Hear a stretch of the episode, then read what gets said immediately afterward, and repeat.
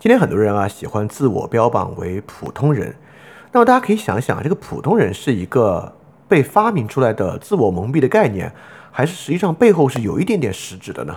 我认为啊，它背后是有一点实质的，而且这个实质啊与所谓的现代精神危机其实关系非常大，而这个关系呢就被蕴藏在普通人首次登上历史舞台，或者说普通人首次被历史无情卷入的过程之中。而这个过程呢，就是十九世纪之初。我们这期就一起来探讨一下，当历史进展到十九世纪之初的时候，普通人是以什么样的方式被卷入历史，并且被动员的。直到今天呢，我们依然在延续着这样的道路。精神，精神，一种莫大的诱惑，莫大的诱惑，好像我们失去一切，失去一切，依然可以靠其寻回本源自我。也好像我们失去一切，凭借精神就可反戈一击。一场两千年来不倦的戏法。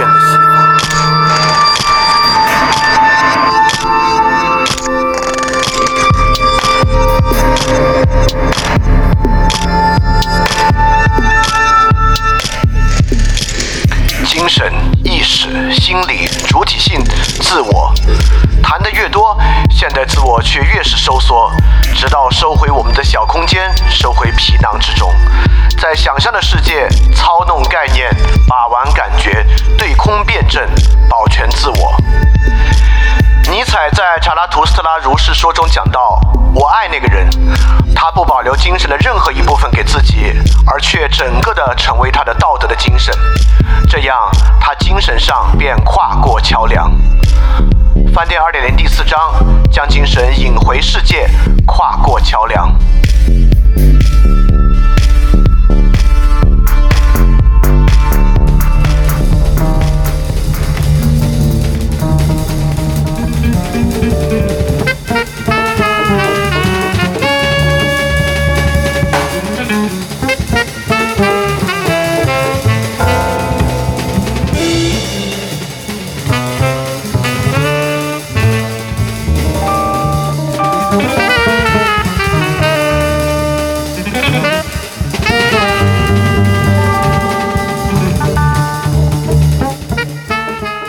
每一期二点零主体节目都配有讲义，讲义可以在 flipradio.dot3adisc.dot.com 下载。然后，如果你听到节目之中听到一声钟声的话，就代表讲义需要翻页了，跟讲义一起看更加方便。大家周晚上好啊，欢迎收听新一期的饭店二点零节目，这是饭店二点零第四章的第六期节目。好，我们马上开始啊。之前我们讲到的呢是介绍了整个这个系列的开篇。开篇之后呢，我们介绍的第一个东西啊，就是我们所谓这个漫长十九世纪的开始——美国革命。所以我们讲了美国，呃，独立战争的历程啊，制宪会议啊，联邦党人文集啊，是为了勾勒出啊现代世界里面最重要的这个图景，就是这个共和制混合政体的这么一个样貌。好，那这一期呢，我们终于把这个历史时间啊往前推进，准备呢走进十九世纪。那么我呢也在一再练习我啊起这个标题党题目的这个能力，所以这期题目上呢就有这个普通人，因为大家现在特别受这个词汇的触动啊，然后好像我记得饭店节目里面只要标题沾普通人的流量好像都不错，所以 anyway 这期我们也可以讲普通人，当然这个也并不标题党啊，我们是讲的呢还就是普通人，虽然饭店一再这个驳斥啊和反对今时今日的这个普通人叙事。但反过来也要说呢，这个事儿本身呢，却不是假的，并不是说啊，大家认为自己普通这件事儿呢是个假的事情，是一个骗术。大家明明不普通，却认为自己普通。实际情况呢是，大家真的可以非常的普通，就是而且一个普通人啊，在十九世纪的政治历史历程之中，是有特别独特的地位的，是有特别独特的功能的。这个功能呢，就是被动员。这件事儿呢，恰恰是从十九世纪初开始。不仅在十九世纪，普通人被动员啊，直到今天的普通人依然被动员。而普通人被动员呢，就是他们初次站上世界舞台的基本样貌。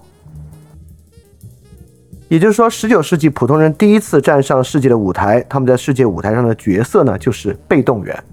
那么直到今天呢，他们的主要角色，我也要说啊，依然是被动员。当然啊。既然我们驳斥和反对所谓的普通人叙事呢，就是说普通人可以不只是被动员，但是如果要走入这个不被动的状态呢，其实还挺困难的啊。大家应该都能感觉到这种困难的特征啊。呃，因此这种困难本身啊，就是成为普通人不被动员的困难，这也应该是现代性精神危机的一个大部分啊。尤其是呢，越到二十世纪之后啊，这个被动员可能会隐藏的越深，它越展现为一种啊真正的骗术了，就是觉得你好像挺。挺主动的，但其实是 特别被动的一个状态。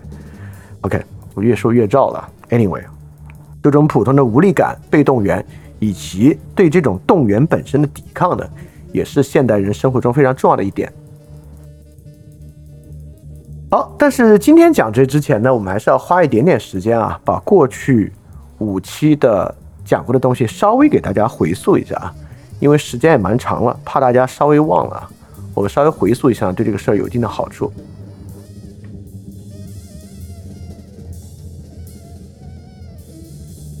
好，我们稍微回溯一下前面我们讲过的内容啊，就前五期的一个回溯。第一期呢，我们就讲这个精神危机啊，以及我们回答了为什么精神危机非要讲十九世纪。原因呢，就是因为两个重要的原因啊。第一，精神危机呢，不是我们自己内心的危机啊，而是精神客体秩序与人之间关系的危机。精神客体呢，就是被人的精神所研发出来的一系列实存物，包括国家护照、货币、银行、互联网，我们能看到的言论，你身边的消费品，等等等等的一切。这个世界上一切呢，并不是树、石油、石头等等，就算是石油，都已经被包装成了各种不同的品牌、加油站、标号等等的系统啊，被你所感知。所以整个自然世界呢，已经被人的精神再造了一次啊。这也是我们之前一直强调的，所谓一切想象中的共同体啊，也并没有那么想象。实际上，这些想象之物啊，都已经完全变成了各种各样的精神客体和精神对象了。那么，我们现在精神危机呢，就是我们没有办法在这一整套这个精神客体的秩序之中啊，有一个良好的，你没法把自己放进去的这么一个状态啊。所以说，当我们谈今天的精神危机的时候呢，我们不能够以佛教的方式谈它，不能够以心理学的方式谈它，不能够以精神分析的方式来谈它。一个非常重要的原因呢，就是真正的病根，或者也不说病根吧，就说问题的缘起啊，更大来源于这个外部的秩序。所以说，我们可以把这个精神危机啊，当做一股在迷宫中的迷失感。既然我们是在迷宫中迷失啊，那其实了解这个迷宫本身就会重要的多。好，所以说第四章呢，虽然啊有这个尼采的 title，我们最后也会花很长的时间来讲尼采，但我们可能会花更长的时间来讲真实世界的情况，尤其是十九世纪。那为什么非要讲十九世纪，而不直接讲，而不不去直接讲今天的状态呢？我为什么不直接讲今天的经济状况、这个互联网的状况等等等？我们要讲个十九世纪状况，就是所谓的漫长十九世纪这个概念。我们今时今日的政治制度、经济制度、文化等等等等啊，来自于十九世纪的塑造。我相信啊，从前几期你应该能感受到了，就是美国革命这么一场，甚至是十八世纪末，当然属于漫长十九世纪开端的革命啊，对我们今天世界的影响到底有多大？好，所以总结一下呢，现代精神危机啊，就在于现代精神客体秩序这个秩序本身的危机。然后呢，当然啊，这个秩序的危机，你看有人。这个适应的挺好，不是说他适应的好，因为他运气好，特别富裕啊，适应的挺好。他可能没有那么富裕，但他一样适应的挺好，对吧？在即即便今天的环境之下，有人特别悲观，有人呢比较乐观，还能够做一些事情啊，所以适应的是不一样的。所以说啊，这个现代精神危机不仅是客体危机，那同样呢也是主体怎么去理解的危机，对吧？你可以把它理解的特别糟糕，然后呢就。很难去突破，你也可以产生一种更好的理解啊。所以，我们不光要去讲这个客体秩序的危机，也要讲理解的危机。同样啊，更要讲啊这个产生错误应对方式的危机。就当我们认为这个现代精神出现危机之后啊，难免呢有时候采取一些错误的应对。就比如说啊，我们现在不是被困于这个迷宫之中吗？然后就有人告诉你啊，被困在迷宫中不要害怕，我教大家这个穿墙术，然后你可以。口念口诀啊，就可以从迷宫中一直穿墙而出。我这个穿墙术的比喻，我觉得还挺挺精妙的，就是对于现在很多呃承诺可以解决精神危机的心法和这个法门。其实这个穿墙术是挺好的一个比喻啊。当然，如果你认为自己真的有穿墙术啊，你就往墙那走啊，那当然是挺痛苦的一件事情。所以，精神现代精神危机呢，既是精神客体秩序的危机，也有个人理解上述问题的危机，也包括产生错误应对方式的危机。当然，这个错误应对方式不只是穿墙术啊，我们之前讲到卢梭的那种悲观主义，同样也是一种错误的应对方式，也因此成为现代性的危机。所以说，第一期我们主要就主要就是在开题啊，在介绍为什么非要讲这个十九世纪啊。所以我们不深刻的理解现代精神客体的秩序，也不深刻的理解十九世纪呢，就谈不上对这个问题的深刻理解。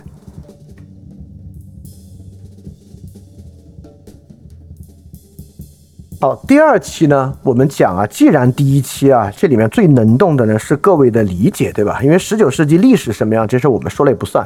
现在世界怎么样，我们说了算一点点吧。就是如果你这个用力用在正确的位置啊，算一点点，但基本上说了也是不算的。就说了最算的，就是我们自己的理解了。所以理解问题呢，在里面是个特别重要的过程。所以我们就讲啊，这个理解，尤其啊与十九世纪相关，也与我们今天高度相关这个理解，启蒙运动。到底是一个什么样的东西啊？所以，我们这里呢，并没有把启蒙运动描述成某种这个理性理性至上主义，这是好多人对启蒙运动一个比较错误的认知方式啊。实际上，启蒙运动呢，应该包含了一整套互相矛盾的东西啊，这是我们那期的一个重点。那期我们就说呢，接受启蒙运动不是接受某一个想法，而是接受启蒙运动这整一套矛盾的世界图景。所以，启蒙运动有的不是一个想法。而是一整套复杂的、彼此互相矛盾的，但都还有一定道理的，或者从他的自己的视角上来看，有一定道理的想法。我们要做的不是从里面选一个，因为一旦要选一个，大家就会产生侥幸心理啊，说哎，反正都挺牛逼的，随便拿一个吧。看，就我反正这一辈子我也学不完了，就学这个吧，就专我就钻研这一个，看行不行啊？那你就把这个启蒙运动当武术了，对吧？各种矛盾方法，反正你练一门。炼精了一招先吃遍天，看能不能去触类旁通啊！但可惜启蒙运动并不是武术，启蒙运动呢，你没有办法从里面选一个，好像学精的就能怎么样，从来没有这么一回事儿。那真正理解启蒙运动呢，就要理解这一套，但这一套呢，其实没那么复杂了，能有多复杂呢？对吧？所以启蒙运动呢，整体是一大堆的矛盾，这个矛盾呢。我就只举两个人，但其实更多更多啊！但我就只举这两个，我们都能看出这个矛盾本身的张力和重要性。但我今天肯定没有办法把这个矛盾的双方啊各持什么样的想法再讲出来了。这个地方呢，就像是一个复习题啊，我问这个问题，你看你们能答出来，答得出来那就不错。要是你完全不知道我在说啥，也完全不知从何答起，那是还真是挺需要把前几期啊，尤其是第三期之后再重新听一遍。好，第一个问题呢，就是启蒙里面有一个很大的矛盾啊，就是启蒙最初对于整个社会是持特别乐观的态度的，这可以从早期乌托邦小说可以看到啊。到启蒙的末尾呢，已经对社会持非常悲观的态度啊。从尼采的哲学中，其实都能看到一点啊。从启蒙初期认为未来啊，在这个技术与科技的加持之下，人类社会会得到长足的发展啊。到启蒙末期，已经走入末人时代了。这个呢，就是从极度的乐观到对社会极度。悲观的影响，我的问题就是呢，这个极度的乐观可以从洛克身上看出来，这个极度的悲观可以从卢梭身上看出来。如果有人问你啊，就是你能够用卢梭和洛克这一组对子来举例，来说明启蒙运动初期的乐观与启蒙运动末期悲观的区别吗？啊，你能不能说得出来这么一点啊？那么启蒙运动第二个呃比较显著的矛盾呢，就是从理性到反理性的矛盾。从启蒙运动早期啊，是特别乐观的理性主义，到洛克呢，其实已经不完全是理性主义了。但到卢梭呢，已经彻底成为了一种反理性主义。那么从洛克到卢梭啊，这个理性是怎么一步一步下降？在洛克那里经历了什么样的下降？在卢梭这里呢，又再次经历了什么样下降这么一个过程啊？对对，对于这个问题，不知道你还能不能记得，还能不能说出来？尤其是这里涉及到一个衍生问题啊，就是。理性这个事儿为什么这么重要？就是反理性这事儿与悲观啊、与危机的关系是什么？理性对这个事儿的重要性是什么？这也是我们之前讲的一个很特别特别重要的话题。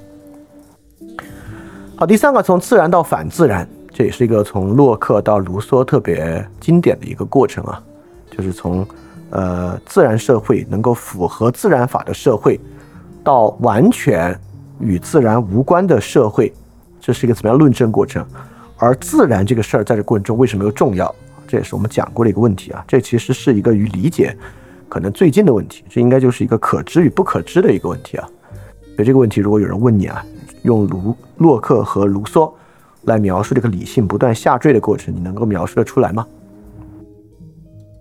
好，第四点啊，从启蒙理性用于支撑个体到启蒙理性反个体的这个过程啊，就启蒙理性最开始呢是使用理性和自由啊，让个体能够立得住的，在现代性的情况之下。但所谓的现代性危机啊，就这个启蒙理性最后变成啊这个或者启蒙思想。最后变成一个反对个体的过程啊，它就是用来证明个体不行，用来证明个体各种各样的问题，证明你就好不了这么一个过程啊，就是关于个体的描述，它是怎么从行到你就不行的这么一个过程。从洛克到卢梭，你能够说得出来吗？如果以上四个问题你都能说得出来啊，那真是前五题你就学的里面至少百分之八十重要的内容啊，你都已经非常了解了啊。对，大家可以试一下。大家可以，呃，在心里默答，也可以打在各个群里和评论区啊，大家可以边听边互相检查一下。当然，我还是接着往下讲啊。好，那么上面几句话如果要构成理解呢，就涉及到三个层面理解的一个贯通。这三个层面理解的贯通呢，就是二点零第四章主要要实现的，就是要对启蒙哲学有一定的了解，对启蒙时期的政治学有一定的了解。以及对漫长十九世纪的史实拥有一定的了解，这三个了解呢，就是最重要的部分了。那么启蒙哲学啊，以前其实饭店各种各样节目讲了很多了，所以第四章的主要任务就是对于启蒙时期政治学的了解和漫长十九世纪的了解。啊，哲学的了解重心呢，我们呢就会放在尼采的身上，主要来讲。那在讲到尼采之前的主要过程呢，就是对启蒙时期以及十九世纪政治学的了解。和十九世纪历史史实的了解。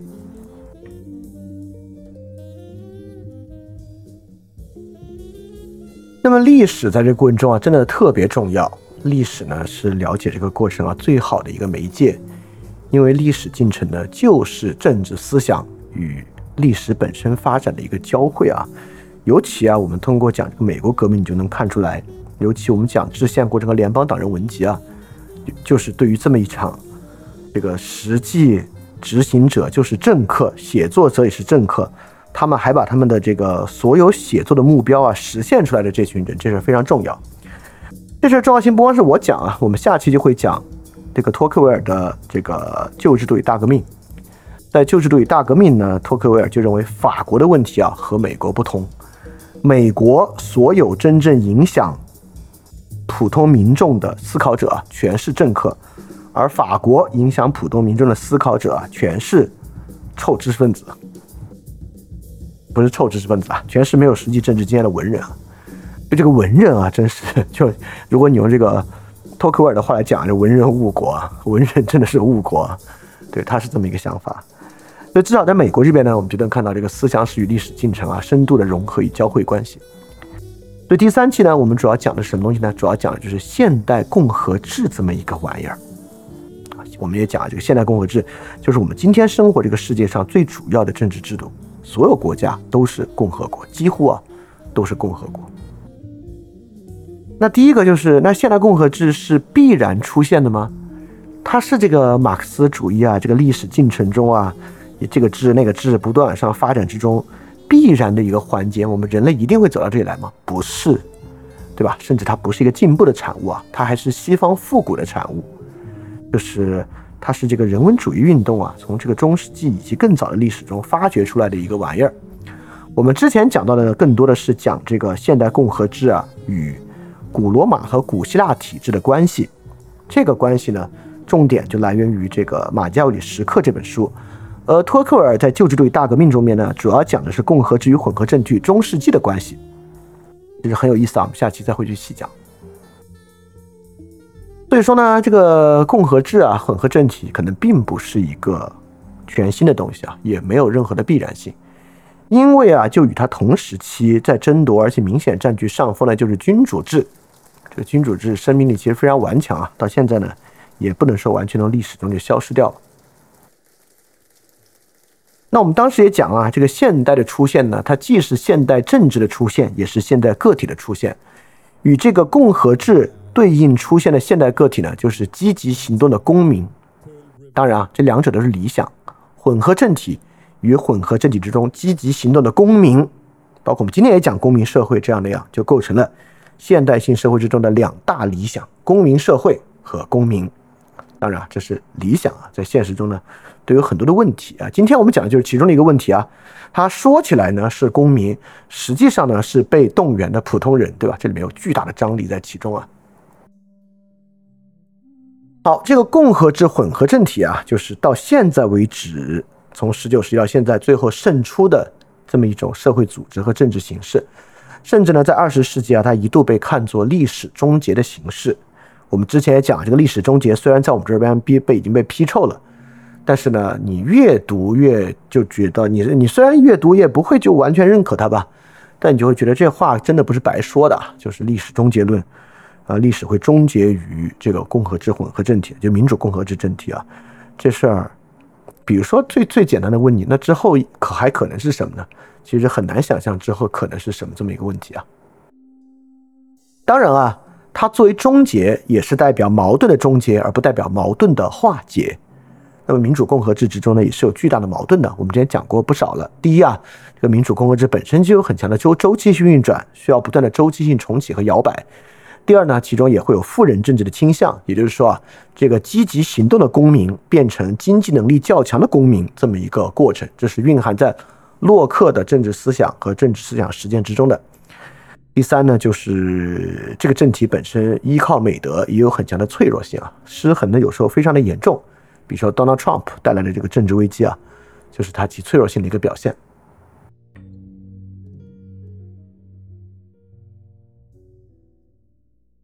那么第四期呢，我们讲的是美国制宪，就是现代国家制度的形成这点啊。上一期我们讲的还是政体，这一期呢讲的就是国家制度本身。这期啊，如果要凝接下来一个问题啊，就是 Why we need a nation，就是国家为何被需要这么一个重要的问题啊。那通过美国制宪过程呢，我们回答的就是国家为什么需要有一个重要的视角啊，就是现代财政债务型国家的诞生。这个诞生的前身，不知道同学们还记不记得啊？为什么他管它叫现代财政债务型国家？是因为在现代财政债务型国家之前是什么呢？对吧？在这之前呢，是现代财政军事型国家啊，它就是从现代财政军事型国家走向现代财政债务型国家的。现代财政型国家就是封建制走向帝制的过程。中国作为一个早熟文明啊，在公元前就完成了。其他地方呢，纷纷在中世纪之后啊，海上争霸，渐渐才完成这个过程啊，形成这个财政政财政军事型国家。那财政军事国往前一步呢，形成这个财政债务型国家，就是现代，直到现在为止也是一样。这两天美国刚刚通过这个债务上限啊，当然啊，之前我们有很多人。有有很多国人啊，在网上殷切的期盼美国这个债务违约啊，就要从从此经济崩溃。但我也不认为现在美国经济崩溃对我们国家的经济有什么好处啊。所以我之前在世界苦茶里面也讲，这怎么可能呢？那肯定是最后通过。呃，虽然啊，在我们的视角之下，我们把它总结为现在财政债务型国家，但里面也有个很重要的内容啊，就是我们把美国制宪过程啊，能够从至少五个视角来理解它。而且绝不仅仅是这五个。第一个的视角呢，就是卢梭那种视角啊，就神圣的 lawgiver，这些国父们嘛，就代表了 lawgiver 的重要性。正是因为他们的这个睿智啊，能够让这个国家的政治制度成型。因此啊，其他国家等的就是这么一批国父，等的就是这么一批神人，他们这个机械降臣 X machina 带来这样的一个。这么一本这个神兽的这个宪宪法啊，这种神兽的制度都行，怎么样都行啊。这个神圣 lawgiver 塑造秩序的这么一个视角。第二个呢，浪漫主义的民族共同体啊，就认为这个国家 why we need a nation？美国为什么需要个 nation 呢？就是它的宗教文化呀，它跟英国的这个对应关系啊，在北美这块大陆之上啊，形成了这么一个民族共同体。这民族共同体一旦形成啊，他们就呼唤着要建立一个他们自己的政治体，就是。第三个就是资本功能，资本功能就是我们讲这个现代财政债务型国家。第四个呢就是时代精神，这是一种时代精神的体现啊。什么时代精神呢？就是十八、十九世纪，就我们我们最熟的那套啊。十八、十九世纪资本主义发展导致资本主义和商业社会产生权利诉求，而资本主义与商业社会的权利诉求形成对于王权和贵族制的反叛，最终形成这个一个具有资本主义性质国家的过程啊。这种黑格尔式的时代精神的说法也是一个视角。第五个视角呢，就是马加维里时刻里面的视角啊，就是种共和的复兴。这是这是偶然的，这是因为有人文主义运动，人们从罗马历史中重新找出了这个共和制、混合政体啊，然后把共和制的混合政体进行实践的这么一个产物啊。以上五个东西都有道理，而且这五个呢，恰恰就是现代性的矛盾，现代性在公共领域的矛盾啊，恰恰就来于来自于以上这些矛盾的互相角力与争斗的过程。那么我们呢？自然要做的就是同时理解这五大想法，并且从中呢能够摸清这个现代社会的脉络。主要做的就是这么一个努力的尝试。那今天这期节目如果有一个思考题啊，这个思考题就是当我们提到被动员的普通人，那么被动员的普通人这么一个题目，如何与这五个国家产生的这个必要性和视角来进行连接？在这五个视野之下，被动员的普通人分别在里面占据一个什么样的角色和地位？这个大家是以后可以去想的。比如说啊，这个是民族共同体，因为十九世纪对普通人动员方式，民族主义就是一个可能这边最重要的一个方式吧。那民族主义方式与这个浪漫主义民族共同体啊，就有很大的关联。好，所以当时啊，我们总结这个美国宪制啊，就是一种复杂的技术性的制衡。通过这个呢，既避免民主的暴民政治，因为我们讲了这个美国制宪里面讲的最多的就是共和而不是民主，它其实呢某种程度上是反民主的。它既避免了暴民政治，也避免了 noble lie 的必要性，是一种既适合平民政治形式，适合财政负债型的现代需要，也适合现代技术发展的一个政治形态。因此呢，它能够具有很强的生命力。就这个生命力之强啊，这个不是开玩笑的。今天在节目中。我们也会再次提及啊，这个美国政治在之后的发展，来看它的生命力是怎么体现出来的。所以说啊，这个共和制混合政体成为现代政治的范本啊，还是有很大的道理啊在其中的。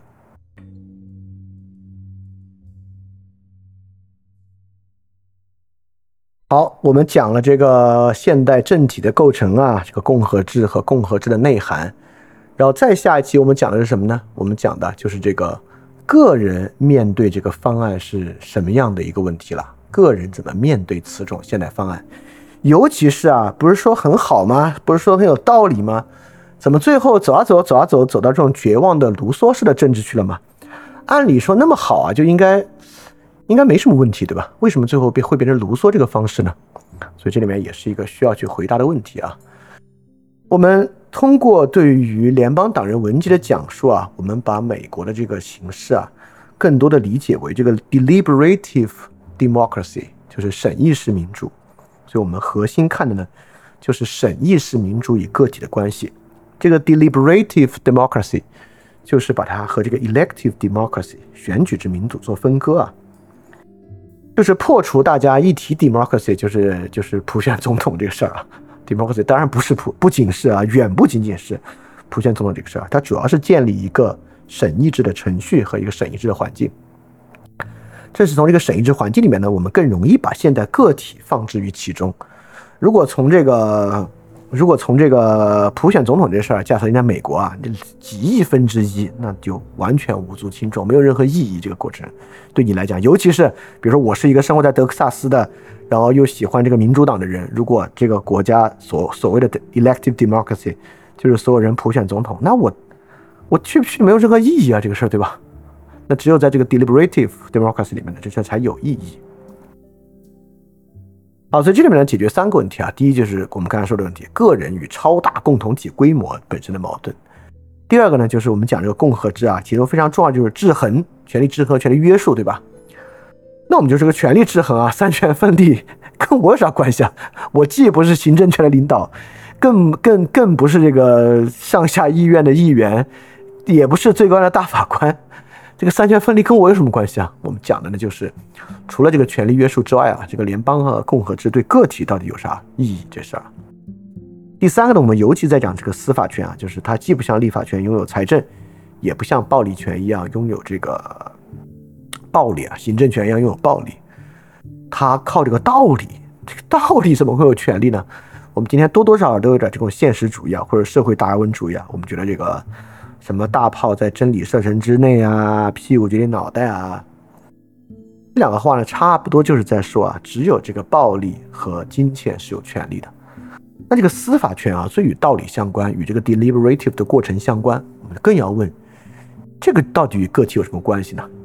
这个与个体的关系啊，我都觉得这个节目没有说全。我单做了一期那个 special 节目，就是法律到底如何塑造社法治。如何塑造社会秩序那一期啊，单独来讲这个问题，大家感兴趣可以去听那期。好，所以说啊，在整个这个体制之中，与个体的关系啊，你看为什么与个体的关系用联邦党人文集来讲呢？因为联邦党人就是一个说服全纽约州的个人支持联邦制的一本书，所以里面讲的东西呢，就是与个体相关的。对于个体相关的，起码包含了权力的去中心化、多元主义、审议性民主啊，等等等等很多的话题啊，就希望大家通过这个了解之后呢。慢慢能够把握个人与现代政治可能出现的关系。当然，这可能出现不代表在你的生活环境中就可以出现，可能在你的生活环境中呢，它还就是离得非常远，都是非常有可能的，甚至不是说有可能的，就是现实。好，那我们就就要问了，那那凭凭什么，对吧？凭什么？那在问凭什么之前呢，更重要的问题是怎么才能？为了解释怎么才能，那么呢，我们就要走出美国啊，就要看另外两个问题了。第一，其他国家与共和制混合政体的关系是什么？因为我们今天已经看到历史结局了，对吧？绝大多数国家，包括我们，包括我们一样，都走入了这个混合制的共和政体的环境。问题就是过程是什么？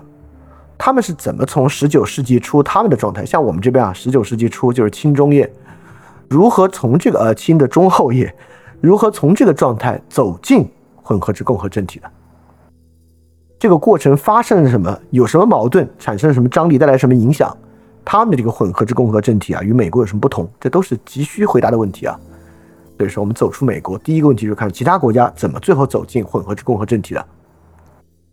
好，第二个。就混合制共和政体本身啊，从美国建国之初，其实也在一步一步的变化。今天我们就会讲到它往前一步的变化。这些变化里面，有些是比如说十九世纪末明显的帝国化、平民主义化、技术化，都是里面非常重要的变化。我们就要看它的变化本身。那我们在前几期塑造了这个起点，就是共和制的混合政体之后，我们接下来就要看怎么变化的这个过程了。好那么这个总结过去五期节目内容的方就是部分就结束了希望这个线索梳理呢也让大家能够对这个事儿有一个更清晰的脉络把握。我们接下来就要来说其他国家与这个方案的关系是什么呢？我们就进入今天的部分啊就是这个被动员的普通人。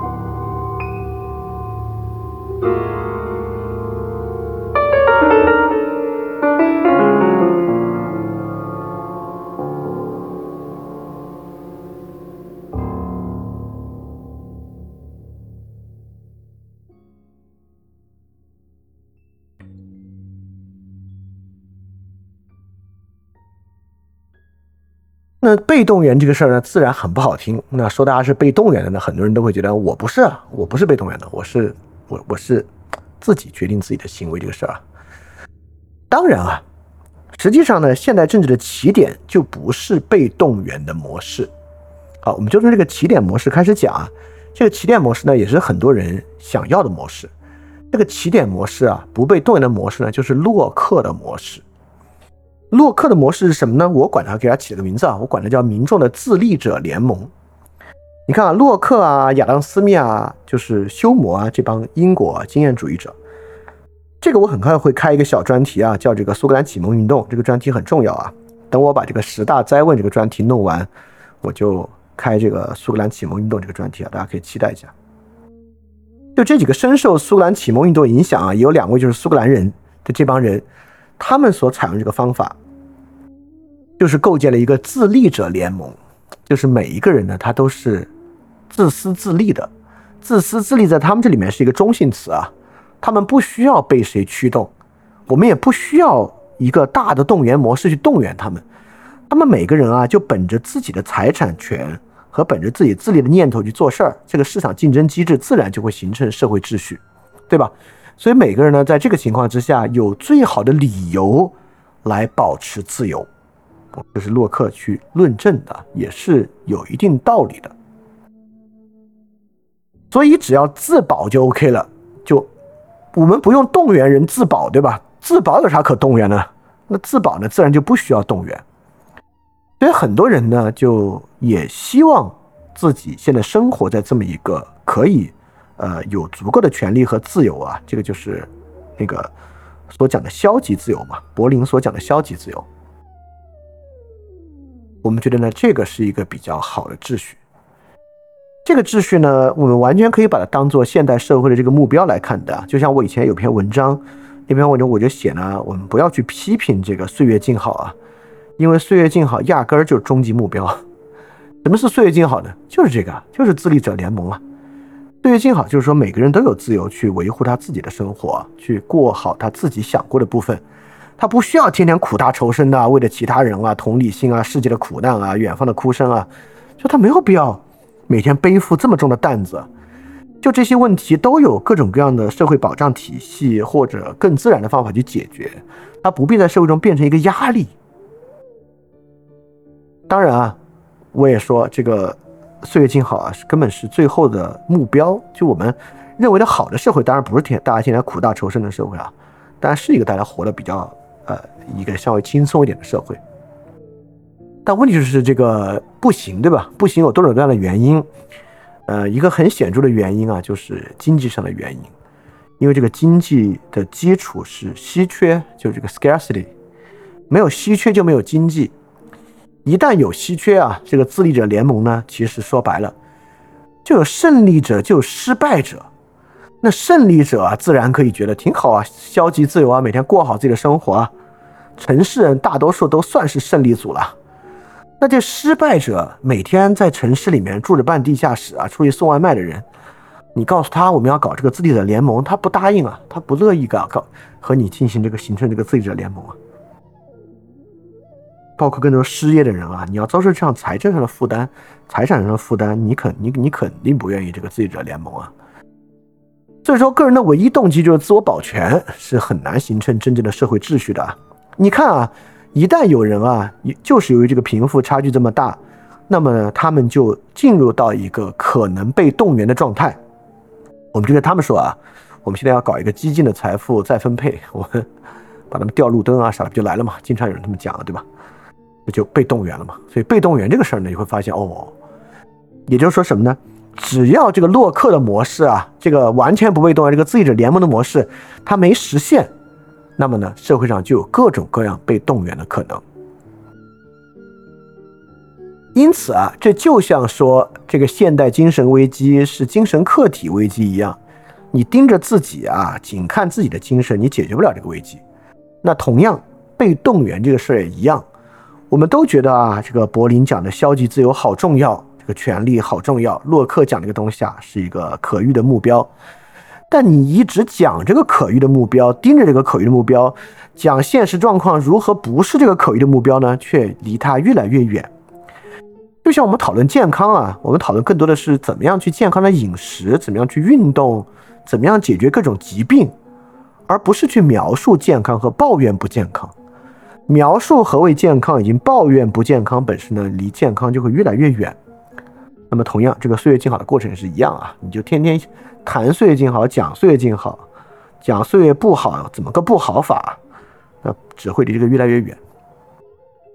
所以我们呢，就来讲讲这个被动员这个事儿为什么重要了。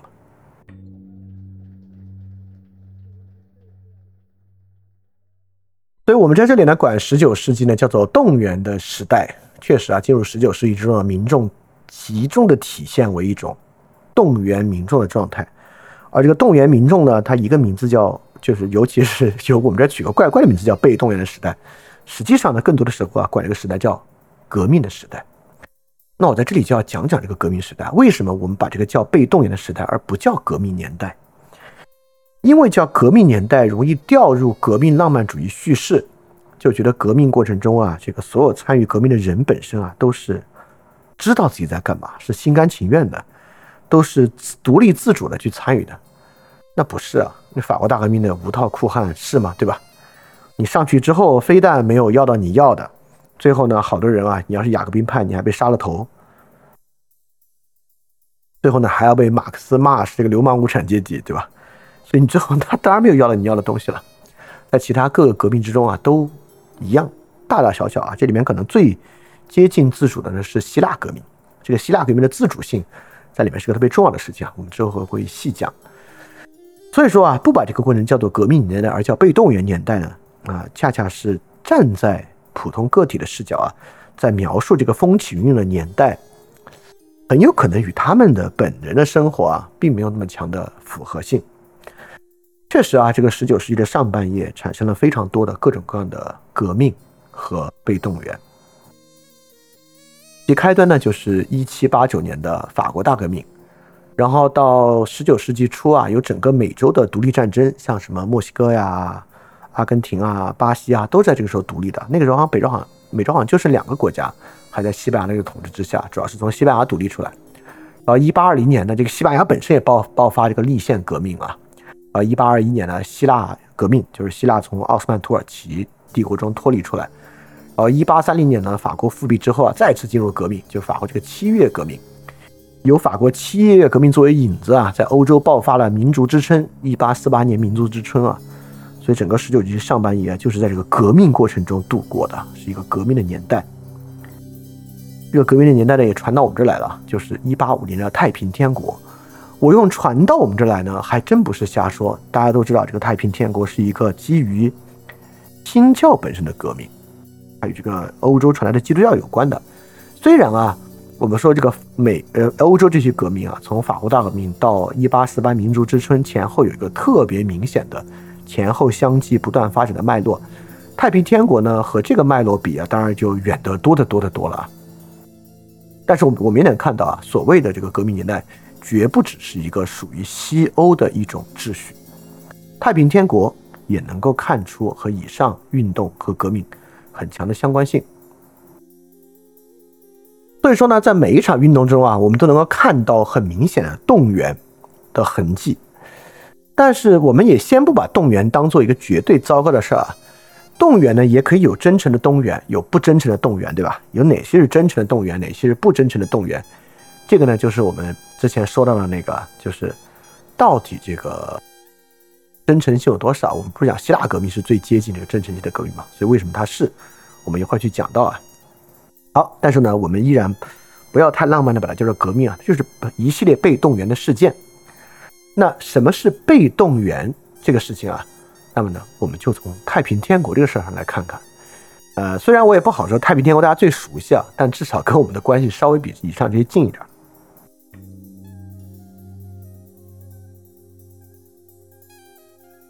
所以讲到被动员啊，我们就要说什么叫被动员，怎么就叫被动员？那我可以问大家一个特别有意思的问题啊，就是你可以想一想啊，就是这个太平天国和陈胜吴广起义有啥不一样？就这两个起义，参与这个起义的人，参与的方式有什么不一样？通过这个问题中，我们就能看到什么叫动员，什么叫被动员。大家可以先看啊，我们过去呢对农民起义都有一个典型的叙事。这个农民起义叙事啊，不光包含陈胜吴广，包含黄巢起义啊、李自成啊、太平天国呀，甚至义和团啊，都在这个叙事之下。这个叙事呢，就是因为这个朝廷啊，朝纲荒废，对吧？民不聊生，所以各地的农民呢，纷纷揭竿而起。一旦里面出现一个领袖啊，不管是陈胜吴广，还是李自成，还是黄巢，是太平天国，他们就会纷纷响应啊，在这些起义领袖之下，逐渐形成一股啊倾覆的大潮。你看啊，在这样的一股叙事之中呢，丝毫没有被动员的痕迹，对吧？这个农民揭竿起义呢，都是他们自愿的。是他们自己面对糟糕的境况啊，选择他们自己的命运的一个境况。问题就是，真的是这样吗？其实我在这里要说一个特别有意思的问题啊，就是农民起的这个叙事啊，就是朝纲荒废，民不聊生，纷纷自主、自由的、自立的揭竿而起。这本来就是二十世纪内战之时。动员人民的一个故事，这个农民起义叙事本身就是用来动员人的一个叙事。好，我们来看他们的区别啊。首先你在心里要想啊，这玩意儿肯定有区别。陈胜吴广起义是公元前两百两，是公元前两百多年的事儿，太平天国是一八五零年的事儿，这个东西差了将差了有两千多年，两千零五十年。这两千零五十年过去，组织的方式没有区别，这不可能，对吧？但是有什么区别呢？这是这个问题啊。接下来两件事都是我们之前讲到过的。如果你答不出来呢，你就应该觉得啊，完了，我这个第三章听得不好。第一个问题啊，就陈胜吴广起义，就是灭秦起义的实质是什么？当时的起义军到底是怎么被组织起来的？这个问题，当然，这种直播节目我就就不等大家呃想了，大家可以自己想一想，你也可以打在你能够打字的地方，你可以互相讨论一下。当然，当然我也不用讨论，你就打出来吧，我但我会直接说答案啊。当然，这个陈胜吴广起义呢，我们当时讲了，这并不是一个典型的农民起义，我们可以说它的起端啊，开端，首先这个陈胜吴广就不是农民。陈胜吴广呢是这个基层的士兵，而最后真正组织起来的，离跟陈胜吴广的关系都不大了。就他们稍微起事之后，应和的并不是各地揭竿而起的农民，而是战国的旧贵族，像项羽这样的旧楚国贵族。刘邦来哪儿？刘邦其实是张耳啊，战国门客秩序之下的门客型私人武装，这个步曲兵。等等等等，是这样构成的。所以陈胜吴广起义到底是如何组织起来呢？所有被组织的人都是还在战国的旧贵族的私人武装的起之下被组织起来的。也就是说，你不用动员他，你命令他就行了。就是他对你本来就是在这个春秋战国的爵位爵制之下是属于依附性的力量。作为这种依附性，也就是他本来就是你封地的封民。就是你封地之下的人，你对他有支配性的，你直接命令他就行了。所以陈胜吴广起义呢，并并不是一个这种揭竿而起的运动啊，而是一个春秋战国这种旧的这个诸国体制的一个延续。好，这个西汉末年的起义怎么组织起来的？我们刚才讲啊，就反对王莽的起义，这个绿林军、赤眉军，他们最后是怎么组织起来的呢？他们是各地纷纷揭竿而起的农民吗？其实也不是啊，我希望大家能记得啊。当时我们也讲到，他组织起来呢，其实是各地的豪族的私人武装，对吧？比如说最后夺得天下刘秀啊，刘秀跟那个刘邦的关系啊，估计跟刘备跟刘邦的关系不遑多让，那当然比刘备还是要近一点的。但其实也很遥远了，跟皇族其实没啥关系啊，就是南阳的豪族，最后获胜什么韦骁啊、公孙述啊，不都是各地的豪族吗？西北的豪族、四川的豪族。其实啊，就是各地豪族的私人武装，啊，其实最后这场西汉末年的起义呢，并不是一场农民起义，而是一场豪族的私兵起义。这个唐末的黄巢起义是怎么组织起来的？这个当然我们之前还没有讲到唐末，但我可以给大家讲。其实很多人也知道啊，这黄巢本人是什么呢？是一个私盐贩子，和黄巢这个黄巢的核心和他组织的一起的人啊，也是一个私盐贩子。作为私盐贩子啊，走私盐的，呃，唐朝黄巢那个合伙人是个私盐贩子，黄巢可以就说是这个抢劫私盐的一个私盐贩子。这个黄巢路子更野。就这些本来啊就是地方的非法武装，对，这是农民起义吗？这是地方非法武装的起义。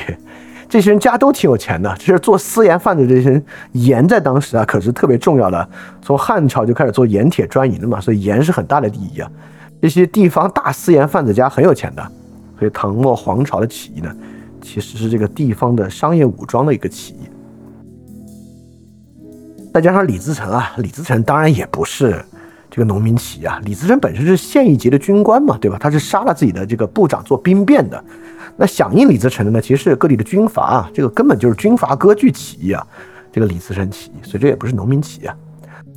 好，所以你看啊，所以之前这些人呢就不能叫被动员，不管是陈胜吴广起义中的农民啊，西汉末年起义中的农民，黄巢起义中的农民，李自成起义中的农民都不用被动员。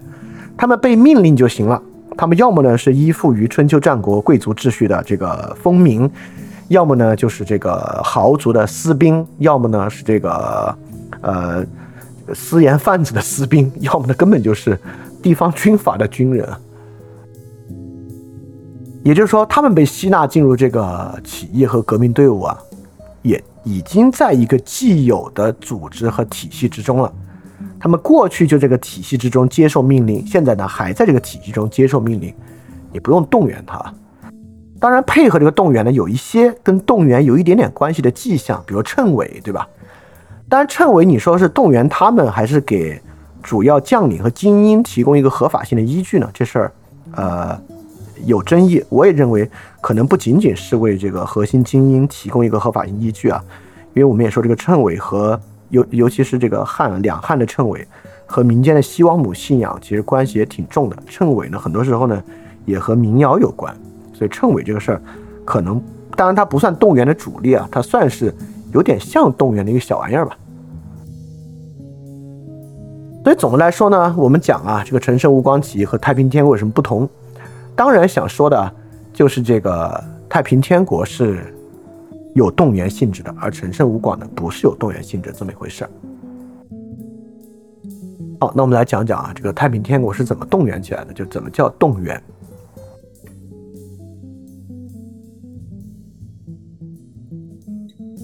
首先呢，参加太平天国运动的人啊，还真是陆陆续续加入的，就是他们都是先加入到拜上帝教这个宗教组织啊，被分散的吸引进来的。并不是成体系、成建制的啊，从这个贵族联合，或这个军阀联合，或这个盐贩联合，这个盐走私贩联合结合起来的。更多的，尤其在最早期最开始的时候啊，还真是分分散散的被加入到一个动员到一个宗教组织体系之中的。这也就是洪秀全同志与冯云山同志啊建立的这个拜上帝教。他们呢都是广州人啊，来到这个广西紫金山。啊，最开始来呢是当地的私塾先生，兼职私塾，本职呢是在当地发展这个教众啊，传播这个拜上帝教。呃，其他的人加入呢，其实也不是有这个成组织的。就比如说第三位重要人杨秀清，杨秀清呢只是一个烧炭工，就他们传教这个广西紫金山啊深山里面，这都是完全没招没落。来烧炭的人生活的，烧炭这个卖炭翁嘛，我们之前还学过这个课文啊，都知道这种人都是社会底层了。当时发生一个危机啊，这个二把手冯云山被捕了，老大洪秀全逃了。当然逃了之后呢，也在想办法营救冯云山啊。但是百分之五十逃，百分之五十营救冯云山吧。当他们俩走了之后呢，这个在紫金山一带拜上帝教啊，眼瞅着就要这个土崩瓦解。所以杨秀清当时不是表演这个天赋上升嘛，对吧？这个天赋上升稳住了组织啊。然后萧朝贵同样也是当地这个烧炭工人啊，表演这个天凶上升啊，稳住了组织啊。之后加入两位韦昌辉和石达开啊，是当地的一个富农，慢慢慢慢在他们壮大之后加入的。所以这个加入呢，尤其韦昌辉和石达开啊，最开始都是没有武装的，是加入之后再把自己的家财变卖了，再招招募武装，最后起事的。所以这个呢叫动员，就是用这个拜上帝教作为动员。而且啊，大家都听说过这个天朝田亩制度，对吧？其实这个太平天国啊，当时已经有比较详细的一套文书体系了，包括这个什么天父上帝言题皇诏啊，这当然这是他们本身那个神神神奇预言这部分啊。但是也有像天朝田亩制度一样，也就是说，它是有土地纲领的这部分人。所以说，对于加入进来的农民啊，一是有这个拜上帝教这么回事儿，就这个神怪信仰。啊，这个神怪信仰是真的！这个太平天国的神怪信仰和义和团可完全是两回事儿。就义和团那会儿，其实绝大部分全民都知道怎么回事儿。比如说练神功挡子弹，没有人相信的。就是通过现在很多研究啊，我们都能发现，这个义和团的团民没有人没没什么人真的相信这个可以刀枪不入的。所以说打仗的时候都特别怂，这个义义和团是很怂很怂的。当然，太平天国当时这帮人对这种神怪信仰应该会真的相信，可以治病啊，可以刀枪不入啊。当然最后其实也没有啊，这是真的相信的。所以最开始战斗力非常的强，他们这个组织。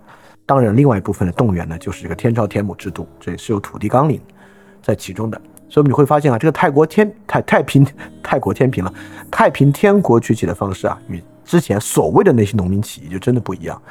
这个太平天国还真是一点一点把人攒起来的。而不是成建制的拼接了一些人，这是透过拜上帝教这个组织啊，分散的吸引，有完整的说服与吸引普通人的这个纲领。这里面还有一个很有意思的啊，但这这只是有意思的一个小梗啊，就没有什么太严肃的地方。你看啊，这个太平天国最开始他们传教这个紫金山这些以什么为生呢？以这个烧炭为生，对吧？杨秀清和萧朝贵都是烧炭工人。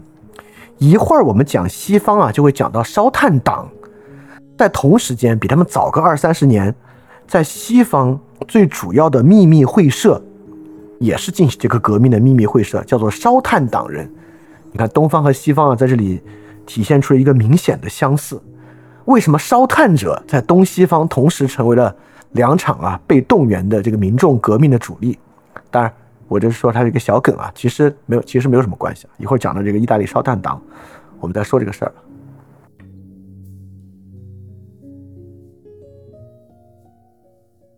所以，我们刚才说啊，从这个公元前二百年到一八五零年、两千年啊，这个社会当然是有非常巨大的变化的。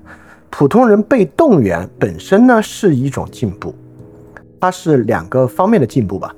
第一个呢是技术上的进步，就是普通人要被动员，一定。是要有相对流动性的社会，才有动员的可能。比如说，我举个例子啊，之前呢也有想用此种方法动员的先例。就比如说啊，简单的这个土地主张，呃，并不像天朝田亩制度这样成制度的土地纲领啊。这个李自成也提过这个均田免赋，但是这个呢就是一个比较 general 的。呃，之前在南宋的末期就有更 general 的这个财富纲领了，就是这个中相也是当时的一个农民起义，要等贵贱均贫富，这都是财富纲领啊。但你看那个时候，像这个中相的这个农民起义的时候，动员力非常小，最后他们这个起义军就是一个山寨而已啊，并不像太平，并不像太平天国啊，最后几乎占据了这个中国南部的半壁江山，对吧？这个李自成动员力强点呢，就不是真正的民间动员力，而是这个行伍、军队、军阀的动员力，对吧？所以一方面啊，这两千年啊，这个社会的动员力真的发生了。你可以想象啊，当时这个出事儿之后，这个洪秀全啊，从广西跑回广东，他有两次离开啊。第一次离开呢，就是他发现传教这事儿特别不靠谱。他就走了，他就回广回广州那边去跟着当地的这个西洋传教士学习，想受洗还被人拒绝了。结果冯云山啊锲而不舍，在这边传教啊非常厉害，传教非常成功。他又回来了，第二次跑呢，就是冯云山被捕，他跑了。你可以想象，在南宋末期啊，你从广西跑到广东，又还跑回广西，这么远的距离，来回跑两趟，还能找得着原来的人，想都不敢想的事情，对吧？就是这个社会流动性啊，对于这种动员力是非常重要的一个事儿啊。那第二个事情呢，就是普通人要被动员，这也是某种呃自我意志的展现啊。既然被动员的意思说呢，就是你还是得说服他才行的。就在过去啊，已经有严格的社会组织，你就直接命令他就行了。命令这事儿呢，代表你对他的绝对支配。命令并不代表你跟他是等价交换，那相反不可能是等价交换啊。那作为被动员的人要被动员呢，就说明至少这个动员者与被动员者的关系啊，那肯定比这个项羽和他的士兵，这个刘秀和他的士兵之间的关系要平等的多。这种平等不是最后体现的平等啊！你说洪秀全最后称王之后和这个普通士兵之间平等吗？那天差万别。但这个距离呢，就比刘秀和他手下手下的士兵这种完全的等级制社会的关系要稍微近一点点。因此啊，就是因为这些相对的进步，我们才能说啊，十九世纪开始呢，普通人登上了历史舞台，或者也说呢，普通人终于被卷入了历史。之前普通人被卷入历史的方式啊，就是要通过统计学，对吧？通过这个人口数据啊，一般就是年鉴学派他们喜欢搞那些啊，通过经济数据和人口数据被卷入历史。那十九世纪普通人终于成为一股力量被卷入历史啊，而不是成为统计数据被卷入历史了，就是这么一个过程。好，相信通过这一部分啊，你已经明白了什么叫做被动员。以及动员作为十九世纪特征这么一点，好，我们就来仔细看看这个动员的过程。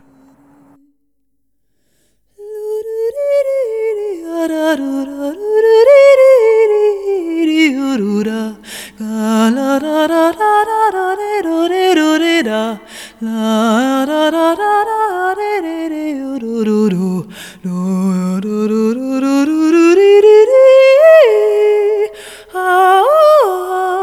la.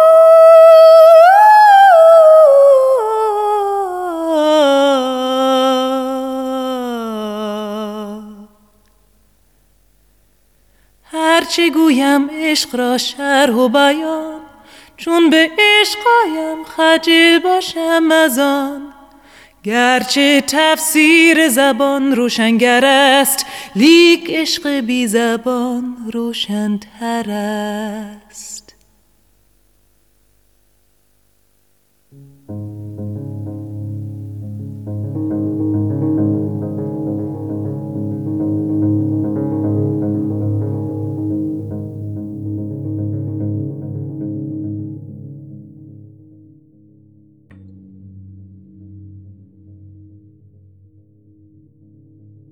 动员这个事儿呢是特别有意义的，比如说啊，我不知道大家有没有想过这个太平天国与最后辛亥革命的关系啊？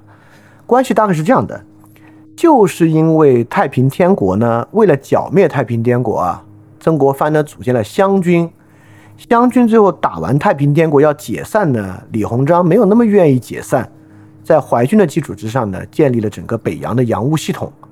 从洋务系统上呢，建立了中国各地的常备军的动员体系，从而呢，辛亥革命是场军阀的革命啊，这场军阀革命呢，推翻了这个清朝，最后呢，还推翻了北洋政府，就之后这个再次想复辟的北洋政府。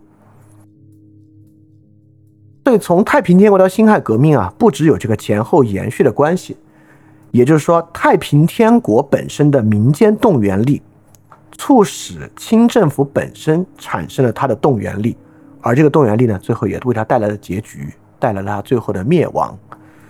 而这个动员力本身呢，就带来这种技术啊，已经可以维持一个社会常备的力量了。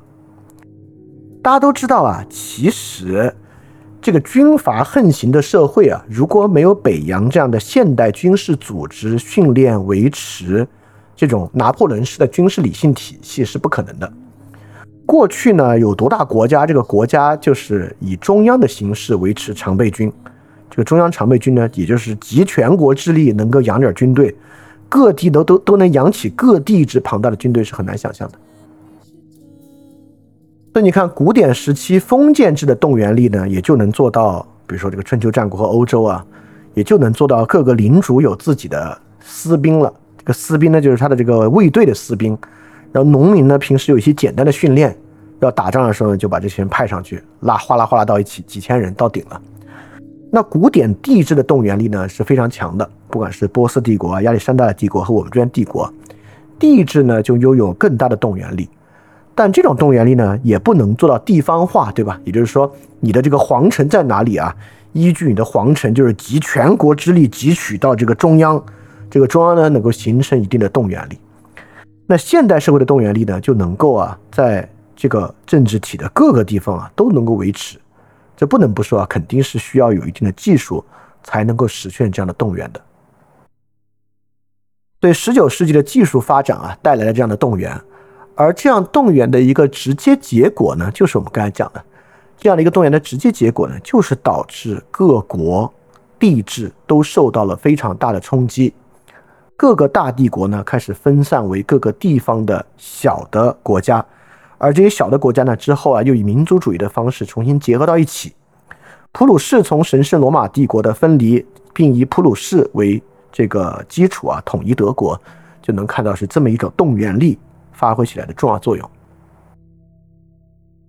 那这个不止发生在普鲁士啊，意大利啊，各个国家都能都能够看出，就是这样的动员力，对于古典时期的君主制啊，形成了很大的挑战。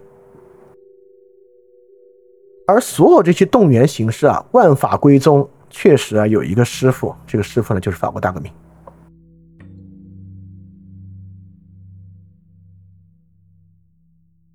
法国大革命呢，为这个动员啊，打下了一套模式。或者说呢，打下了一套语法，包括这样的一种动员啊，说什么，对谁说，符号等等都是啊。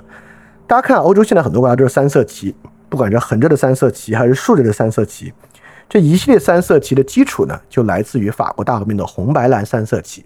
这个红白蓝三色旗的旗的这个时间啊，比法国大革命还要稍早。其实美国的国旗啊，虽然不是这种三色三条旗。但采用红白蓝的颜色搭配呢，也是从法国国旗这里学来的。所以在很多地方啊，法国可以说输出了革命，两次输出啊。第一次法国大革命之后呢，欧洲就发展了一波革命，尤其第二波啊，七月革命之后，所谓的民族之春，就是在七月革命之后发生在欧洲的一大波革命。所以法国啊，输出这种十九世纪动员式革命，那是肯定居功至伟。也正是因为法国当时有输出这样革命的潜力。才让欧洲主要的各个君主国啊都这个如临大敌，才会产生所谓的神圣同盟啊，就这个反法同盟来共同剿灭拿破仑。拿拿破仑呢，虽然最后称帝了，但称帝之后呢，拿破仑依然继承了大革命的衣钵，对外在输出一些大革命的成果。最典型的就是拿破仑的民法典。各国家早有法律，但结合成为民法典比较少。民法典和其他法律的区别呢，就像我们之前讲这个法律如何形成社会秩序。那中国人一提法律啊，就觉得是刑法。法律怎么形成社会秩序呢？就是靠颁布一系列的禁忌和惩罚。只要敢做这个，就给你这个惩罚，就用恐惧来形成秩序。那对于这种欧洲式的这种被动员革命来讲，那肯然肯定不是以恐惧形成秩序，更多的就是像民法典这样的，其中呢树立的就是全部的人都是平等的民事主体，私有产权契约的重要性。和过错责任法定等等等等的，这些是当时拿破仑民法典的最典型的概念，也树立了基本的公民权利。第二个呢，就是社会官僚体系，尤其是建建立在模仿军事官僚体系之下的社会官僚体系。北洋呢学的就是这一套，但北洋不是从拿破仑，不是从法国学的，更多的可能是从德日在学。那最开始的老师呢都是拿破仑啊，所以这套体系其实也是让各国拥有了这套动员的技术。第三，当然就是教育军事制度。啊，当时马，当时拿破仑呢，就是随着他对外的征服啊，把这股革命的热忱啊带到欧洲的各个地方。所以说，黑格尔啊，当时看到拿破仑啊进入耶拿，虽然是外来侵略者，对吧？操着法语的人啊，开进这个说德语的区，对这个侵略行动呢，黑格尔是很不高兴的，也是反对的。但是看到拿破仑呢，依然称他为马背上的世界精神，他能够知道啊。当时法国所代表的这个和神圣罗马帝国所代表这一套啊，哪一个是真正的新时代，哪一个是早腐朽的旧时代，他是很清楚的。所以法国大革命和大革命之后嘛，拿破仑呢就代表这种被动员的新的形式开始啊横扫欧洲。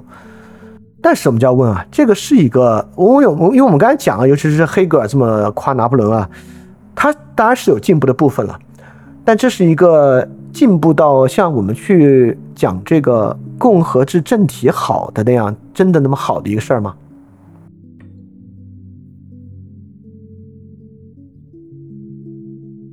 从从结果来看呢，很明显就不是这种激进主义的民主动员啊。如果真的这么好的话，法国之后为什么又复辟又恢复帝制，尤其是又再来一次呢？对吧？如果法国这个这个这个方式这么好，你说反法同盟打败了这个拿破仑，导致啊这个呃波旁王朝复辟，这个没办法，这属于外敌强加的。那最后七月革命建立第二共和国之后，第二共和国何以再次又把这个拿三弄上来，又导致拿三帝制复辟呢？对吧？这就说明这个动员方式有问题。如果没有问题的话，怎么会拿三复辟呢？而且拿三的动员啊，可比拿破仑动员更厉害。拿破仑三世呢是最后普选制的法国总统，得票五百六十万。第二名呢是当时的一个将军啊，得票只有一百五十万。拿破仑三世呢当时就是一个穷人，就穷人总统啊，穷人救星的方式啊，成功动员了社会，尤其是动员了。尤其是动员了当时法国啊几乎所有的农民阶级啊，最后成功的撺夺这个共和国的权力，最后帝制复辟的，就是因为这种激进主义的社会动员啊，法国式的这个方式呢，在之后不断的为法国本身建立灾难。所以从这个方式来看呢，这是肯定存在很大问题的。那么既然你看我的起标题了，这叫激进主义的民主式动员，那么一定呢就还有别的动员方式。那么在十九世纪呢，主要构成呢就是以下三种动员的方式。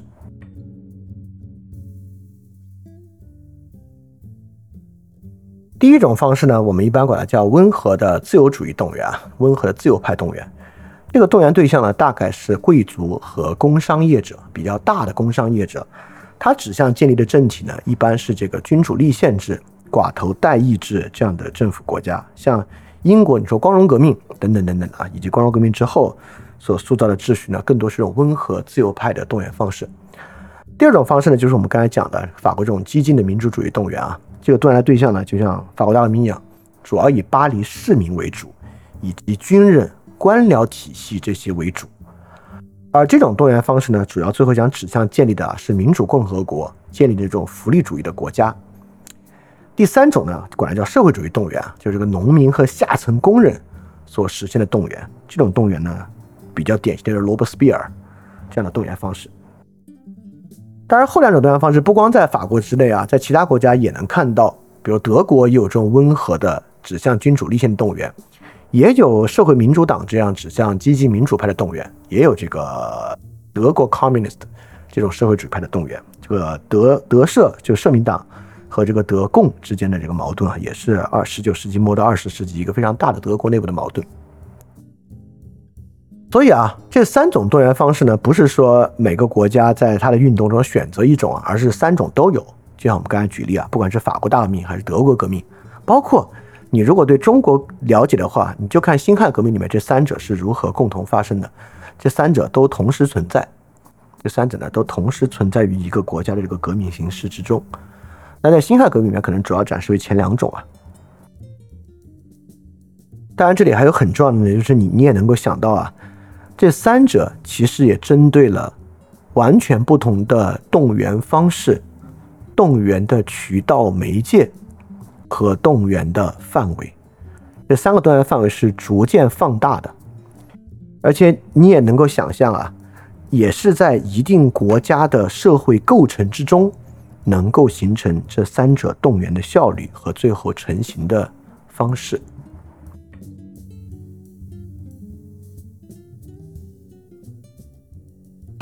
那么了解这三种动员方式之后呢，我们了解这个动员方式的演变啊，就要从这个我们刚才讲这个烧炭党开始了。中国烧炭党呢是太平天国，欧洲烧炭党呢是个意大利秘密会社烧炭党。这两者呢名字类似，但其实方式呢完全不一样。这个烧炭党呢其实是一种在我们所讲这种啊普通人被动员模式之前的一种革命模式。这个革命模式呢就是秘密会社方式。欧洲啊，在法国大革命之后啊，包括直到近代啊，其实都有这种秘密会社式的革命方式。这种方式呢，是一种特别古典的方法。但你不要觉得古典啊，这个在很多其他国家到二十世纪后半叶也还在用这个方式呢。也就是说，用一类啊能够掌握实际权力、拥有很大动员力的秘密会社，来形成啊对这个社会权力体系的一种颠覆。在我们大家的这个阴谋论之中啊，这个秘密会社呢叫共济会；在实际社会进程中呢，这个秘密会社呢是烧炭党。因此啊，这是欧洲烧炭党和这个太平天国这些烧炭工人很大的不同啊。这些烧炭工人呢，就真是纯底层。但欧洲这个烧炭党啊，这个烧炭工其实是一个类似于共济会一样的秘密会社。可能很多人都知道啊，就共济会其实是石匠协会，它其实是一种类似于中世纪行会一样的协会组织。这个烧炭党也是啊，这个烧炭党呢其实就是烧炭行业协会，对，并不代表底层烧炭工。这个烧炭党本身呢也是仿造共济会来建立的一个体系。呃，如果你是共济会的会员呢，你来烧炭党这边好像可以直接当导师啊。如果我看了那个资料没有错的话，但这些细节没有那么重要了。当时呢，就形成了很多这样的秘密会社。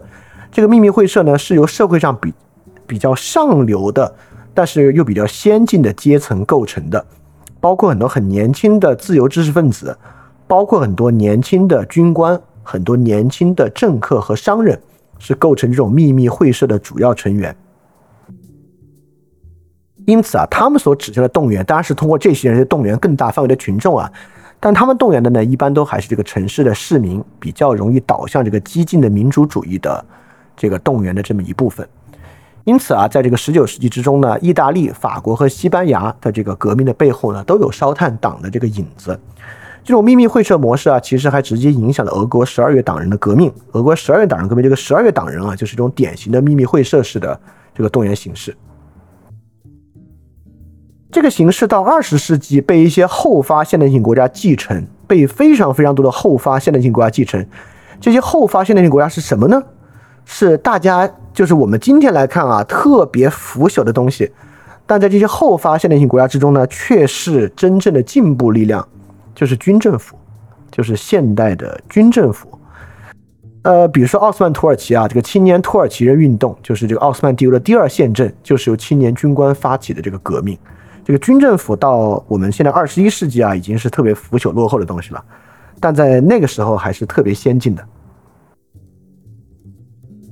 大家更熟悉的呢，就是二战之后埃及这个阿卜杜拉纳塞尔这个领导的这个自由军官行动啊，这个自由军官就建立现代埃及共和国，也是这种秘密会社、军人秘密会社式的行动。葡萄牙、阿根廷，我们之前讲南美讲，我就不讲葡萄牙，讲阿根廷这个。南面我们讲过啊，阿根廷这个贝隆死了之后，不是贝贝隆夫人执政嘛，就延续着正义党执政。是谁推翻这个贝隆王朝的呢？也是阿根廷的一些自由派的军官。当然啊，这个军官迅速变得非常堕落啊，这比贝隆的政府还要再可怕。希腊结束这个君主立宪制啊，走向这个现代共和制啊，也是有呃一群啊中尉非常年轻的中尉发动的这个军事政变。一九六七年，然后之后在第三波民主化浪潮。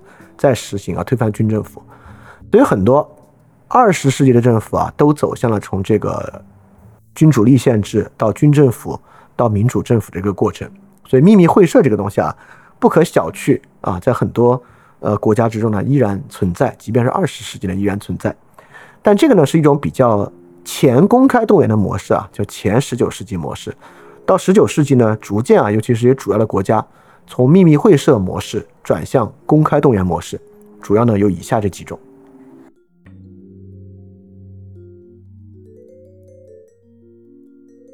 第一种呢，就是最原初的法国大革命模式，公开动员的模式。法国大革命模式有一个特别重要的特点，我管它们叫自然革命。什么叫自然革命啊？自然革命的意思就是说呢，法国大革命按理说。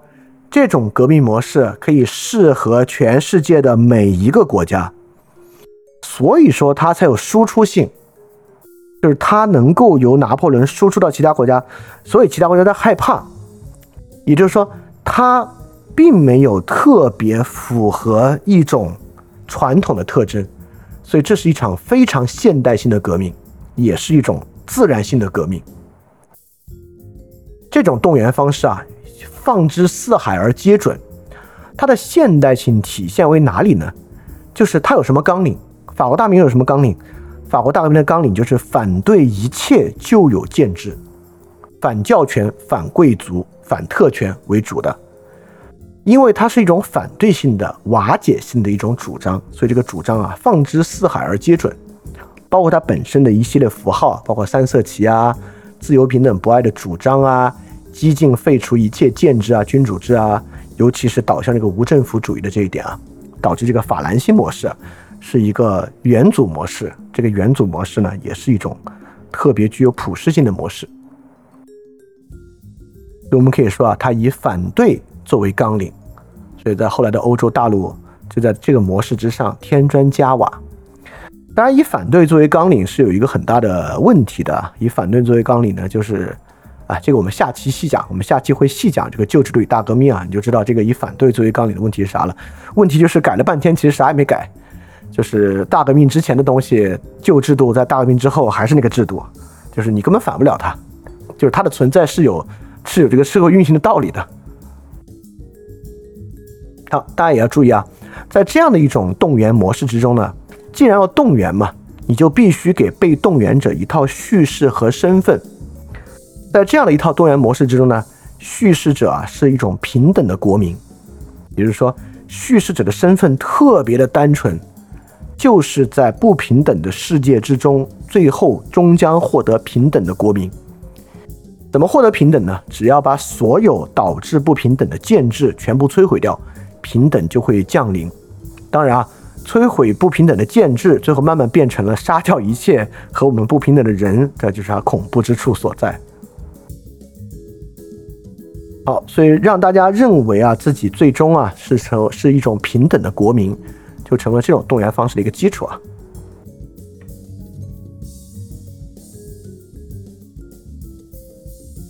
那第二种方式啊，是之后发生的希腊独立战争，是一种国际主义的民族动员运动。这个国际主义的民族动员运动啊，可不要小看啊！这个模式之后在历史上出现过好几次。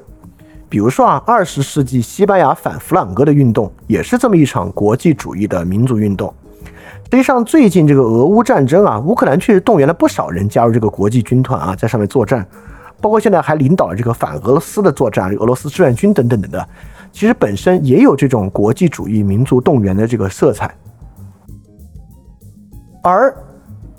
这两场啊，我们先把乌克兰这场先拿出不谈啊，就是反西这个西班牙反弗朗哥的运动和希腊独立战争运动，在十九世纪更值得谈的这一点，就是大家都知道啊，在希腊独立战争中参与的最大腕儿的就是这个英国诗人拜伦，对吧？拜伦是里面最大腕儿的一位啊。所以说这场运动呢，是整个被十九世纪浪漫主义加持的一场超级国际主义运动，这是在诗歌和绘画的热情之下被点燃的一场运动。这个反弗朗哥的运动也是如此啊！当时大批的文学家、这个艺术家和这个浪漫主义人士啊，都加入了这个反弗朗哥的这个运动的这个国际国际纵队。所以说，十九世纪的国际主义和我们之前提到啊，美国开国的时候那种国际主义是不同的。美国开国的国际主义那种国际主义的构成原因呢，其实是非世俗主义，对吧？是大家反对一切世俗权利，而从这个宗教权利跟自主权利合一。是在宗教中合一的国际主义，而十九世纪的国际主义是浪漫主义的国际主义。浪漫主义的国际主义啊，这可是一个特别重要的动员方式。比如说，时至今日有一场国际动员啊，就是最典型的浪漫主义的国际主义，就是绿色运动，就是这个在欧洲各个国家都风起云涌的绿党以及这个环保运动。环保运动在今天社会的动员方式呢，就是一场浪漫主义的国际主义的动员。所以通过这个，你也知道动员未必是坏事，对吧？比如说，你说我会不会反对现在这个国际环保主义？我其实不会反对。我觉得，我觉得它当然是真的，当然它也是一种动员，很多参与者是被动员，这个我们也要承认啊。所以这未必是个坏事。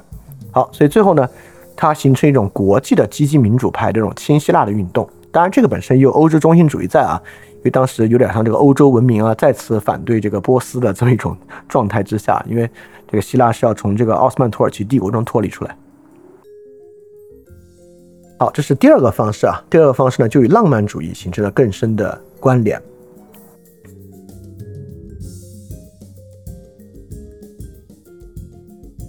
第三个方式呢，就是这个以一八四八民族之春所代表的这个民族主义、自由主义运动。就这场不管是意大意大利的一八四八革命啊，还是德国的一八四八革命啊，就是在这个法国的七月革命之后啊，欧洲很多国家掀起了一波这个民族主义运动。这些呢，就是民族主义运动啊。你看到民族主义运动啊，这事儿就没有办法像法国运动一样是个普世运动了，因为民族主义运动这是属于我们这个独特的群体的，就我们这边还是君主制。而且这个君主制是统治不光我们这个地区，我们既要从这个君主制中脱出，成为一个独立的国家，也要要么跟这个君主建立立宪制，要么直接退出来建立共和制。所以这就不是放之四海而皆准的一个样式。我们也不主张它放之四海而皆准。民族主义呢，就在这里面慢慢产生出来。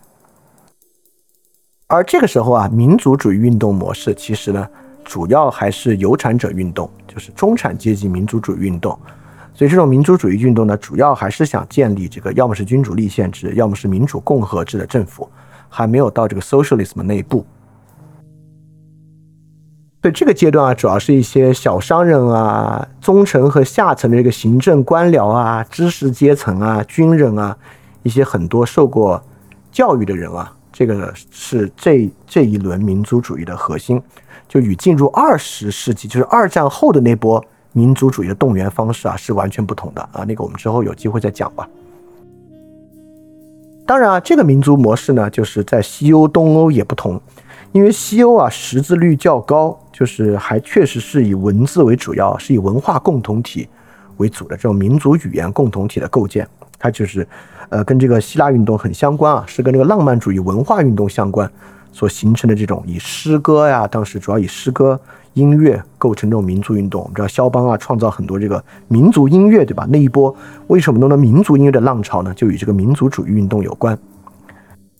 但在东欧国家呢，很多却体现为啊这个宗教共同体，就是民族宗教共同体，而非民族语言共同体。所以当时所形成的民族运动呢，就构成了一些宗教上类似，但民族语言并不类似的国家。而这个呢，也为之后啊埋下了隐患。比如说南斯拉夫、巴尔干，当时呢就形成了这个东正教为核心的这个民族宗教的共同体。但这个民族宗教共同体啊，彼此之间话都不一样的。然后最后二十世纪的得再来一次民族语言共同体的这个构建啊。直到现在，比如科索沃这两天又在闹，对吧？就是科索沃人，就阿尔巴尼亚人与塞尔维亚人，其实呢并不是一个民族，就还有很多后续的麻烦。好，这是里面的第三种主要的动员形式啊，就是以这个中产阶级民族主义为主的民族主义自由主义运动，是十九世纪的第三个方法。你看，第一个是我们所讲的这个法国模式啊，就是这种纯粹的这个激进激进主义的普世运动；第二种呢是这个国际主义啊，与浪漫主义文化最相关的这个国际主义运动；第三个呢是这个民族主义的起源，民族主义运动。好，第四个当然就是 socialism 了。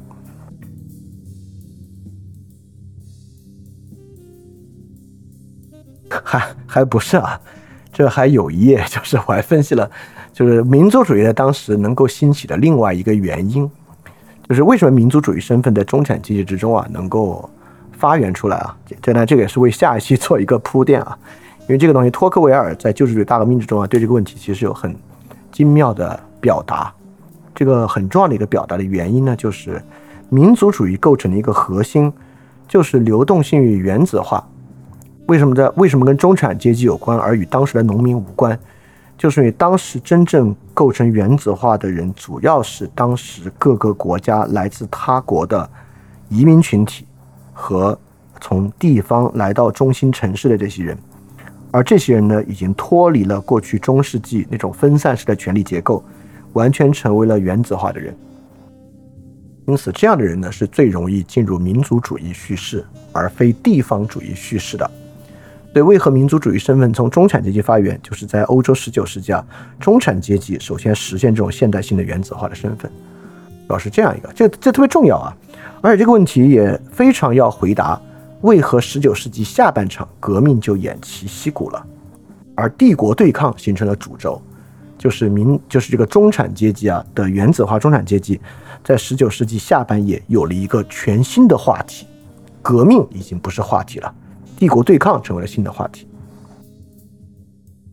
当然他们也是被动员的。虽然他们的这个阶层比这个农民啊这些要高一点，就自主性会高一些，但依然是被动员的身份。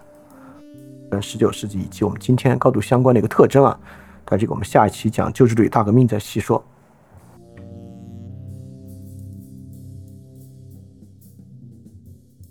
当然，你看这个被动员啊，就是板块轮动的，随着这个技术的发展啊，不断随着动员技术的发展，不断可以动员更大规模和更大范围的人。所以，像巴黎公社运动啊，也就是一八七一年啊，就这个布朗基主义与这个 Marxism 他们的对抗。这就是社会主义派的这个动员和社会主义派的运动。这个布朗基主义啊，就巴黎公社，他们想的呃方，他们主要是什么方法呢？他们是用精英主义的方法，就他们希望通过一些精英，以类似烧炭党一样秘密会社的形式啊，由他们来动员和组织广大的，就不被原来动员模式所覆盖的底层工人、农民等等的人啊，来形成这样的一场运动。形成之后呢，不能马上实现类似于公有制一样的东西啊，而是要透过这个中心精英团体他们的领导呢，逐渐实现。这就是所谓的布朗基主义。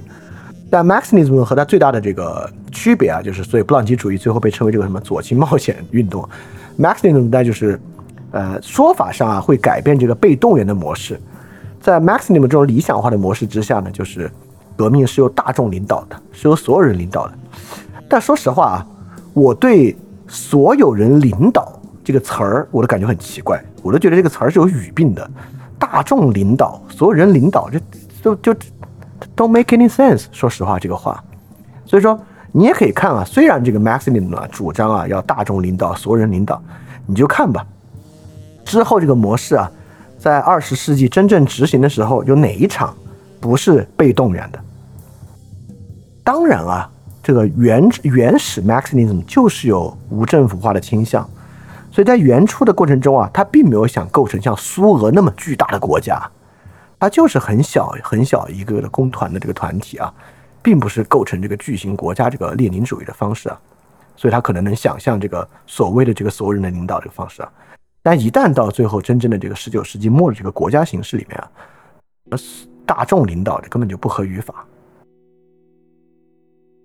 当然啊，这种动员方式呢，也是得到呃十九世纪的中下期啊，才慢慢形成这样的动员方式，并在二十世纪的上半叶呢，逐渐啊达到它的一种高峰。当然就是从苏俄革命之后达到高峰啊。但由于我们这个漫长的十九世纪嘛是要讲到一战的，所以最后的这个动员模式呢，肯定也是啊，尤其是如果理解我们自己啊，这个动员模式也是特别需要去讲的一个方式。好，那么基本革命式的动员呢，就是这些。但我们刚才不是讲，我们还要讲回美国嘛？我们要讲回这个共和制混合政体啊，它有个好处，这好处呢，我们就是要来看美国在十九世纪上半叶的这场革命是怎么以非革命的方式发生且动员的，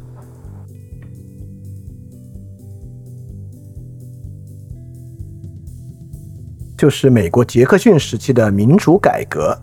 这个杰克逊啊，我们在那期讲法律如何动如如何塑造社会秩序的节目里面已经讲到了，就是他呢刚好赶上马歇尔大法官的末期，就是他你就能知道他有多有多横，对吧？马歇尔大法官已经做了一个最高院的判决了，杰克逊觉得你有本事你来执行，最后就真执行不了，所以这是一个行政权打压司法权的一个特点啊。所以这个人我可没有觉得他是一个呃完完全全正面的角色，但他对美国社会的塑造作用非常非常的巨大。他呢是应该美国历史上第一个平民总统吧？对我想之前的人什么，不管是门罗呀、杰克逊、麦迪逊啊，啊对，之前的都没有一个是平民总统，这是美国历史上第一任民平民总统。这个人呢经历一直特别的坎坷，然后也性格非常暴躁，多次参加各种决斗，所以说浑身是伤。但是呢本身是个战斗英雄，所以说他被美国人当时认为是第二华盛顿。你可以可想他的声望有多高啊！就是我们之前在那个节目里面讲到啊，毫无道理的1812美英战争也被称为第二次独立战争，但其实这个我们之后会会细讲，我们讲杰克逊会细讲，就完全没道理打的这一仗。但这一仗呢，杰克逊是战斗英雄，之后第一次参选总统输给了这个昆西亚当斯，第二次参选总统的高票当选，然后成为了美国第七任的总统，在他的这个任期之内呢。所谓的我们之前讲平民主义讲到过，美国平民主义就是从他开始的，因此呢，他其实面对了这个地方动员力和贵族体制的这样的矛盾。但在他的改革之下，这个矛盾在美国没有化为革命，甚至没有革命的苗头，就是以他改革这个选举制，推行普选权就结束了。因为之前美国是这个选举权啊，只有这个有一定财产资格的人才有选举权的，但这个杰克逊实现了白人男性普选权啊，当然女性和有色人种依然没有普选权，这是白人男性普选权的这么一个方式。但就是这次改革呢，平稳的让美国度过了十九世纪早期啊。这个贵族制与平民政体的这个张力，这是我们讲的，共和制混合政体是有强烈的平民主义色彩的，所以正是这样的平民主义色彩，让欧洲这边啊正在风起云涌的搞革命，美国呢却平稳的度过了。也就是这样的时间呢，美国其实很快速赶上并且超过了欧洲，在很多经济的方面。当然，杰克逊的影响不只是普选权啊，到时候我们会细讲。呃，我可以大概给大家说说其他国家这个普选权什么时候能才搞定啊？美国呢是十九世纪初就搞定了，英国呢普选权扩大啊，要到这个一八六七年和一八八四年啊，这个选举法改革才扩大普选权，所以到十九世纪下半叶。法国什么时候成年男性获得普选权呢？要一八七零年，法兰西第三共和就是。这个拿破仑波拿巴下台之后，三共和时期，成年男性呢才获得选举权，啊，要更晚了。德国呢，要在这个一八七一年，就德意志帝国，就是从神圣罗马帝国之后分出来，德意志帝国成立之后，就德国统一之后，二十一岁以上男性获得选举权，啊，而且当时德国还是帝制，对吧？这个选举权真正啊实施啊，就得到这个魏玛共和的时期啊。公民的选举权才是一个实际的力量，当然很快就选上了这个纳粹党啊，这是另外一回事了。魏玛共和我们有机会再讲。由此可见啊，美国这次也也是一种激进主义的民主革命啊，其实时间比欧洲早啊，也更快速的度过了这样的一场危机。而度这个度过这个危机的原因呢，其实呢就跟这个共和制混合政体有关。你看啊，这个关系在哪里啊？我们刚才讲啊，所有一种动员形式之内呢，你要动员人嘛。都得给他一个身份，他们有统一的身份，他们才好动员。在法国革命中呢，动员身份是最终将平等的国民。那么，为了迈向这个怎么样达成最终平等呢？就那就得要革命，所以革命是难以避免的。那第二个希腊独立战争中啊，这个身份是什么呢？身份是帮助他国解放的国际主义者。但这个衣钵最后被这个国际共产。也继承了很大一部分啊，那这部分既然啊，你们是革命者，而且是四处革命者，那肯定的，最后革命是无法避免的。那这个民族主义自由主义运动中啊，你要给他一个身份，这个身份大家最熟了，就是这个民族共同体嘛，是民族共同体的一员，而且这个民族共同体在当时啊，就是指向跨越民族的帝国的，是指向跨民族的帝国制度的，所以这个摆脱战争和革命呢是很难避免的。这个布朗基主义和 Maximism 啊，它最后指向的身份呢是这个社会主义者啊，是 Socialist。所以最后你们要实现的是生产制变革。这个生产制变革，那肯定啊要花很大的功夫才行啊。但是在杰克逊民主中啊，大家的身份是什么呢？大家身份是选民。就大家的这个身份啊，是就你们要获得的改变啊，是在被制度框定的。就首先都是选民，第二怎么扩大选民呢？修法就行了。所以这个呢，就是共和制混合政体啊，蕴含了一定的改良的可能性，所以这是一个很重要的事情啊。这也是二十世纪之后大家逐渐比较平稳的平缓的原因。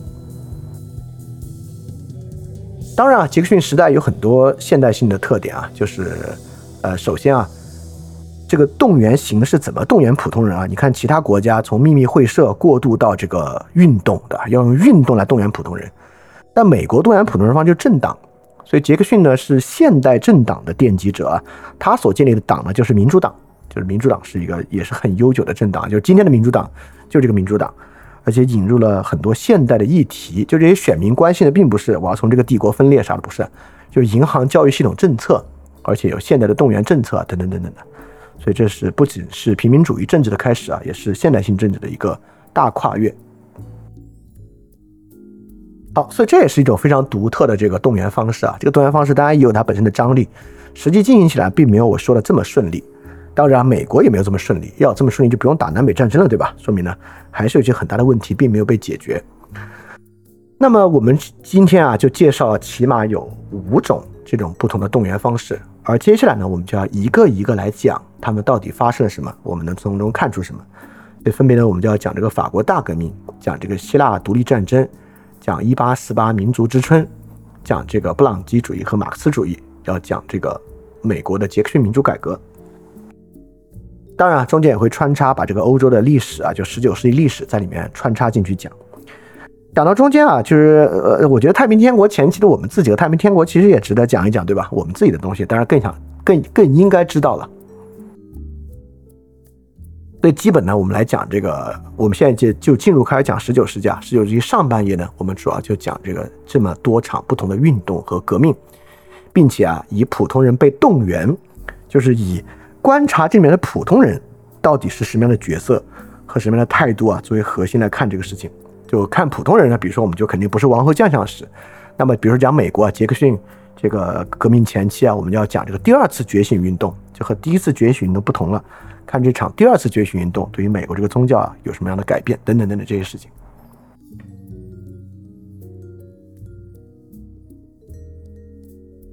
好，所以大家可以去想了，就是作为一个普通人被动员，那既然被动员呢，就是这个点子不是你想的，是你听的。那么不同的动员呢，就会对普通人有各种不同的说法，对这些不同的说法的分书啊，能够有很好的这个感受呢，你就能够想象出啊，这个一个人是什么样的。比如说啊，这个三民主义，对吧？当他跟你说三民主义的时候，实际上呢，主要就在说啊，打破旧制度，对吧？就旧的建制。当我们说啊，这个驱除鞑虏，恢复中华的时候呢，其实主要讲的呢，就是民族主义。这点对吧？所以说你会发现，当时啊，这个很明显啊，这个革命党和这个立宪党人啊，他们所要的东西呢就很不一样，他们的动员方式呢就是两种截然不同的动员方式。所以说啊，你可以想到很多国内啊、国外啊各种不同时代的例子啊。当要打破旧制度的时候啊，他们会给普通人说些什么来动员他们呢？当出现这个国际主义这个事项的时候啊，他们会给普通人说什么呢？民族主义啊、选民啊，他们都会说些什么？尤其是啊，不同的身份，当说服这个有产者啊、知识分子、军官的时候，主要会说什么呢？主要会说一些理念性的东西啊，或者权力的一套纲领，对吧？给出一套权力的纲领来说服。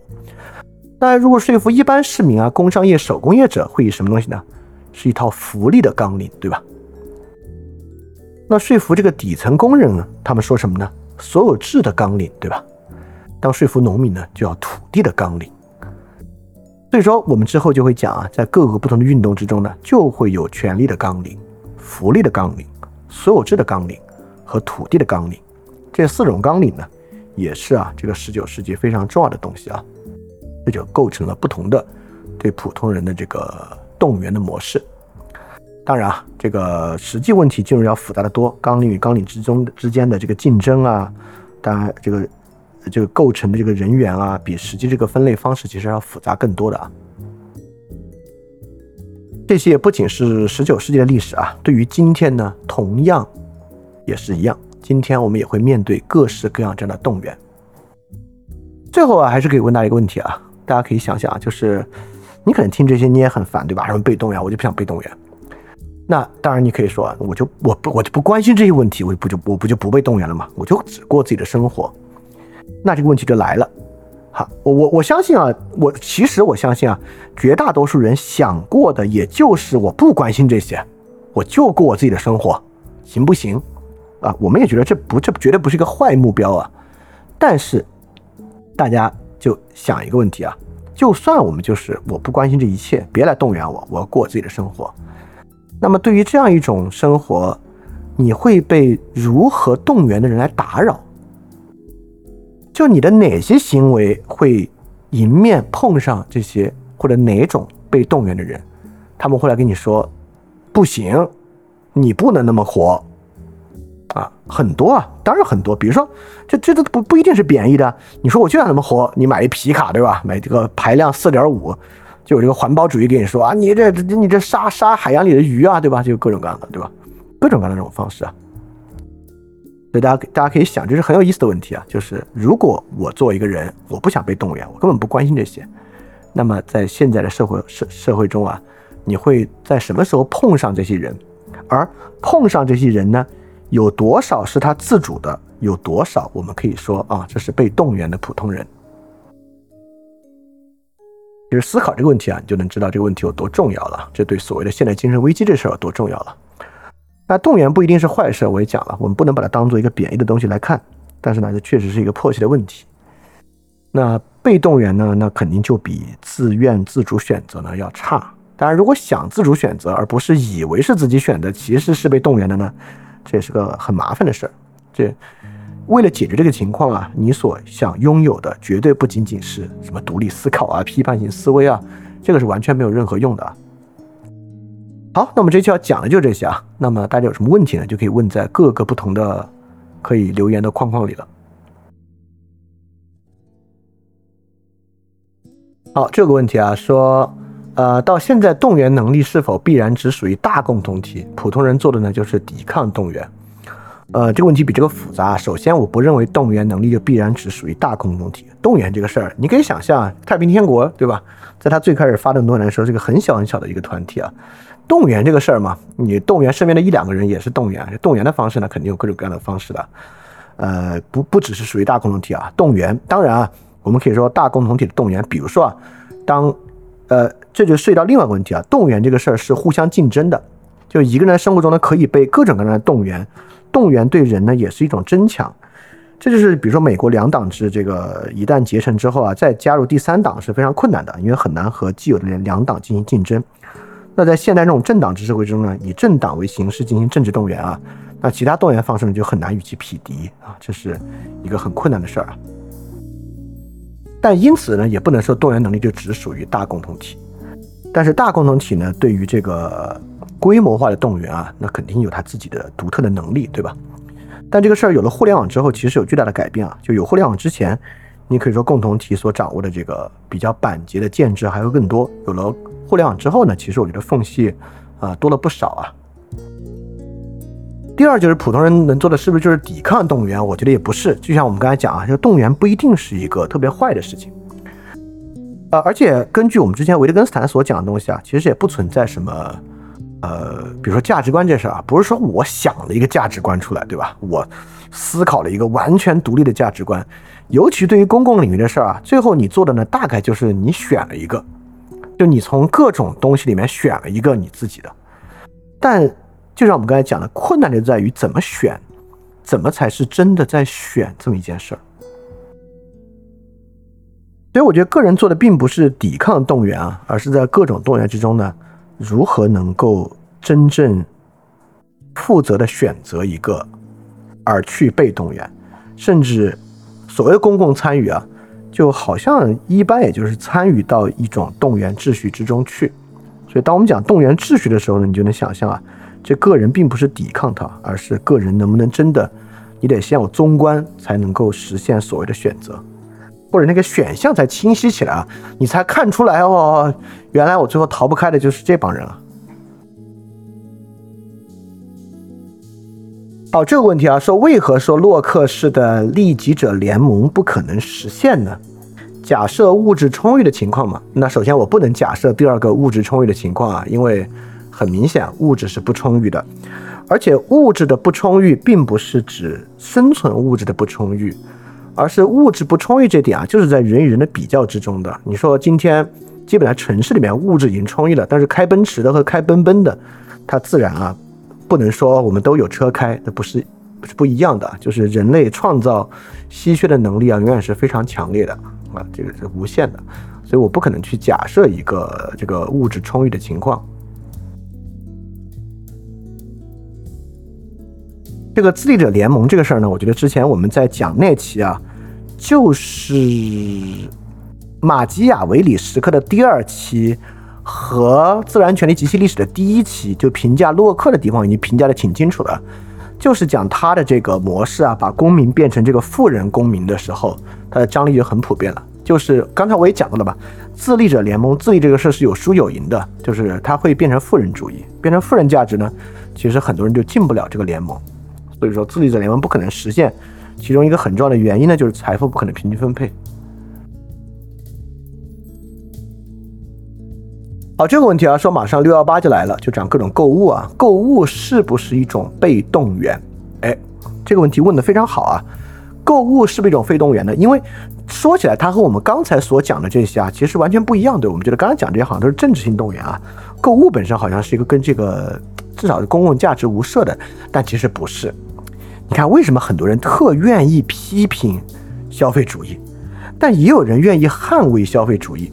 说明政治呢并不是价值无涉的，这种消费在社会上是否具有合理性，其实呢就跟这个动员有关啊。那是不是？那首先啊，你得意识到这样的争论存在，你才能够意识到哦，这有一个动员结构在里边，你才知道这个动员是不是合理的，而不是啊，我是为了满足自己的快感。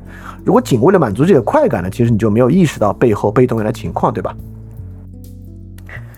啊，你可以说，那你的第二个问题啊，就是说，在这个，比如说，在一个信息不发达地方生活的人啊，完全不知道这个事儿，所以没有被动员。是啊，你可以因为信息不发达没有被动员，也或者因为过于贫穷也没有办法动员，你无法符合这个动员的基本经济条件也是可能的。那在这个条件之下，你也可以知道啊，这个不被动员未必是好事儿啊。也就比如说，你因为过于贫穷无法被动员，是不是逃过这一劫呢？那听上去好像没有这么啊令人欣喜啊。好，这个问题啊，说如果人总是被动员，那么动员是否会打击个人行动的信心呢？怎么在这个环境下重塑个人的信心呢？你看这个问题的结构有点像康德的那个道德律令的结构，对吧？道德律令这个事儿呢，不是个人发明的，也是个人发明的吧？个人自然立法，但是在他看来，道德律令是你发现的，有点像发现数学规律啊，你发现并且主动遵守的道德价值。就被动员这个事儿呢，有两个。第一个是你发现之后，发现自己好像被迫的，我根本不愿意，但是被动员了，就跟被骗了一样。第二种就像我刚才讲的，你意识到了它是一个选项，而不是你重新发出的，它是一个社会选项，你只是选一个既有选项，但你是心甘情愿选择这个选项的。你虽然是被动员，而且很多时候你也意识到，哦，原来我不是自主的在做，我是在服从别人的命令做。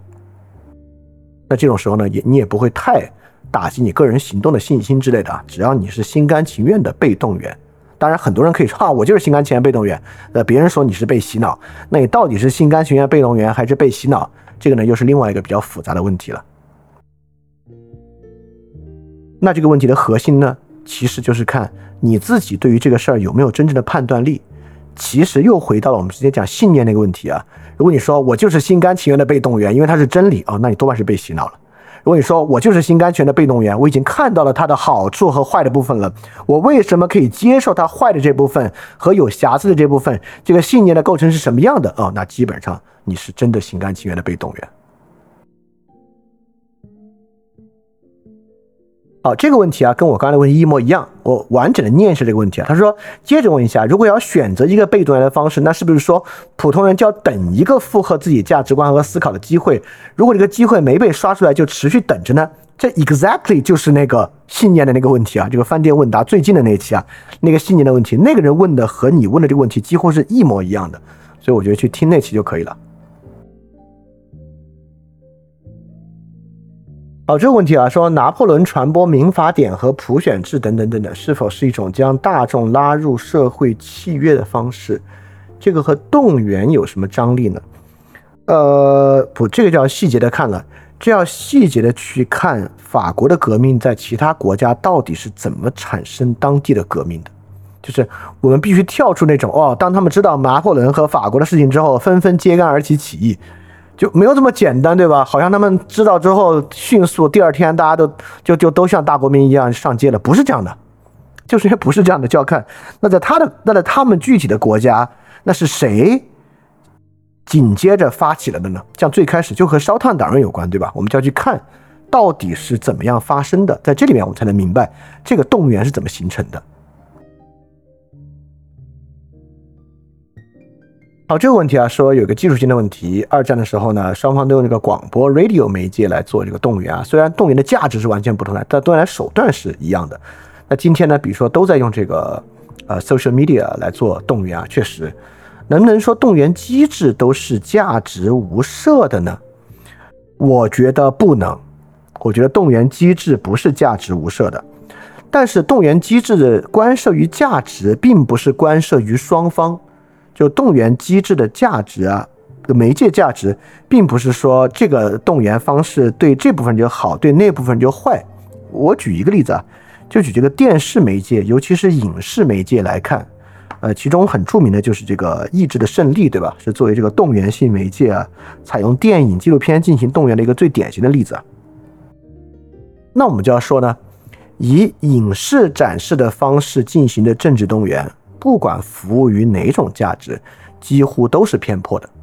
就它其中，它它如果不是一个访谈的片啊，就就是一个这种带有强烈叙事的纪录片或者影片的动员方式啊，不管是《意志的胜利》还是美国的主旋律电影，都是非常偏颇的。这种动员方式就是一种遮蔽性的动员方式，就这个电视媒介本身。是一种遮蔽性的动员方式，就可以这么说。这里说的影视媒介啊，就是 film 这个东西啊。那么还有个问题啊，这里在说，就是呃呃呃呃呃，这个问题说，一个人可以做到完全不被动员吗？如果真的能做到，这样的人又会有什么问题呢？我觉得很难。尤其是在今天这个时代啊，你说在十九世纪有没有人能完全做到不动员？还是有啊，就是特别偏僻的村庄，确实跟大家都没什么关系，与世隔绝的村也是有的。你说现代社会一个人做到完全不动员，那真是特别罕见的情况了。我觉得很难，因为现在不管是媒介的密度，还是这个行政摄入生活的这个范围的密度，尤其是去年二零二零二二年之后啊，我觉得是不太可能的。不管你，因为。呃，这也是尼采所讲所讲的一个特别重要的东西啊，就是你以为你可以不选择立场，但不可能。你只要在这个社会上，你一定会选择立场的。我觉得这是尼采特别重要的一个教诲啊，也是证明了其实如果要想象啊完全不被动员，其实不太可能。你说出家当和尚就不会动员吗？也很难。我我觉得加入僧团当和尚本身就是一种被动员了。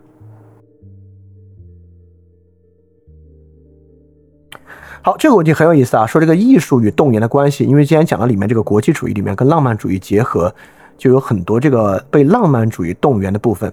那今天艺术怎么起到动员材料的作用呢？所以有哪些艺术形式起到很好的动员作用？刚才我们其实已经提到过一个了，主旋律电影是特别重要的动员形式。今天在很多国家都是，对吧？美国有大量的主旋律电影，涉及军事的，涉及这个传统价值观的，那我们这边就更多啊。怎么动员有什么作用呢？你看看今年春节闹成那样了，你说它是不是很强烈的动员方式？它当然是了。所以说，你有哪些艺术形式起到了很好的动员作用啊？这个好，我们先不做价值判断，我们只做它有没有效率来判断。那我就要说，电影媒介在今天是特别强力的动员方式。好，这个问题啊，或者说一个 comment，他说这一期动员用的比较广泛，像是被感召。这个动员的意思就是说你付出了实际行动叫被动员，mobilization 就是动员。这动员就是说你在别人的主张、命令和感召下进行了实际的言行，服务于别人所设计的一个目标，这就叫做被动员，mobilized。对当然，这样的动员呢，就是小到在微信朋友圈转发一个文章了，这个这个这种言行可大可小啊。好，这个问题非常好啊，说这个 totalitarianism 的动员能力是否总是比 democratic 体制的动员能力强？不是，呃，不是，呃，不是的原因啊，我觉得很容易理解。动员这个事儿啊，尤其是我们往长期来看，一个实体、一个组织的动员能力，我觉得与一个事儿特别有关，与它，尤其是这种显性的动员啊，与它的信用有关。就动员这个事儿，如果要真的实现动员，就比如说啊，这个太平天国天朝田亩制度，就你得最后能做到你所承诺的东西，才能够有动员效果，对吧？不然的话，动员就是说一时的，你就这一下动员挺厉害，越往后越乏力，越往越越乏力。这狼来的故事就是这样啊，所以说，如果我们认为动员啊，我们把动员当做这样吧，我们把商业 marketing 当做一个动员，其实广告也是某种动员，对吧？那么这个政体本身呢，也是一种动员，就像这个 advertising marketing 一样。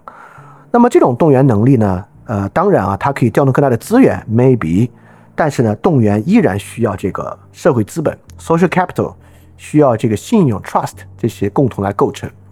那我们就要看啊，这个 totalitarian 体制和这个 democracy 体制，哪个更容易积累更好的 social capital，有更好的 trust？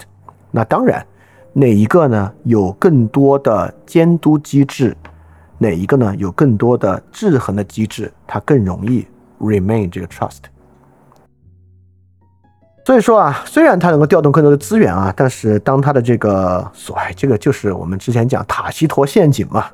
就当它陷入塔西佗陷阱之后，塔西佗陷阱说的是啥？不就是说它已经开始失去这样的动员力了吗？说的就是这个东西啊。好，那我们今天这期节目就到这里结束啊，哈，大家可以再继续在群里面在个人上做一些讨论。那我们下期节目再见。下期节目呢，我们就将讲这个托克维尔的旧制度与大革命。由于托克维尔是这件事的亲历者啊，也是实际的法国政治的参与者，所以说如果要讲法国大革命呢，可能这本书啊还真是最好的一本书。而旧制度与大革命呢，其实本身也不厚，我们还有两周。我建议大家如果有时间呢，也可以读一下旧制度大革命。而且这本书之前我们讲到的书都挺难读的，不管是这个，不管是自然权利及其历史啊，或者其实联邦党人，我觉得挺难读的。哎，但是旧制度与大革命反而是很好读的一本书啊，好读到甚至不需要用 flip read 来带着大家读。所以大家读一读呢，可能有更多的感受。而且越读呢，你越觉得真是太像了。怎么这么像？像的原因呢，就是因为托克维尔接触到了很多更。普遍的东西还是很有意思的。好，那我们下期节目再见啊！大家记得敢于相信，也敢分享你的相信。二零二二年我们成功了，非常感谢大家。去年是饭店脱离大额赞助者，用 p a t r o n 模式运营的第一年。这一年，在大家的 sponsor 下，饭店成功的不需要任何广告、定制节目等收入方式，维持了非常纯粹的创作。我能够有这样的创作条件啊，我是深感幸运的。延续这种创作方式，高强度的为大家提供各种内容啊，是我个人很大的一个荣幸。所以在新的一年啊，也希望继续能够有大家的支持，在 Patreon 和爱发电赞助饭店的创作。大家量力而行就好啊，还是优先自己的生活。如果你希望赞助饭店，可以在 Show Note 找到链接的地址。非常感谢大家了。非常感谢你收听本节目。如果希望每周一加入微信群，跟我们一起学习、提出问题、看到每次分享的 Keynote，可以微信添加“想借 Joy Share”，想借的拼音 X I N G J I E，Joy Share J O Y S H A R E，并说牛津通识读本，就可以被我们拉入群中，每周一起学习了。欢迎你来。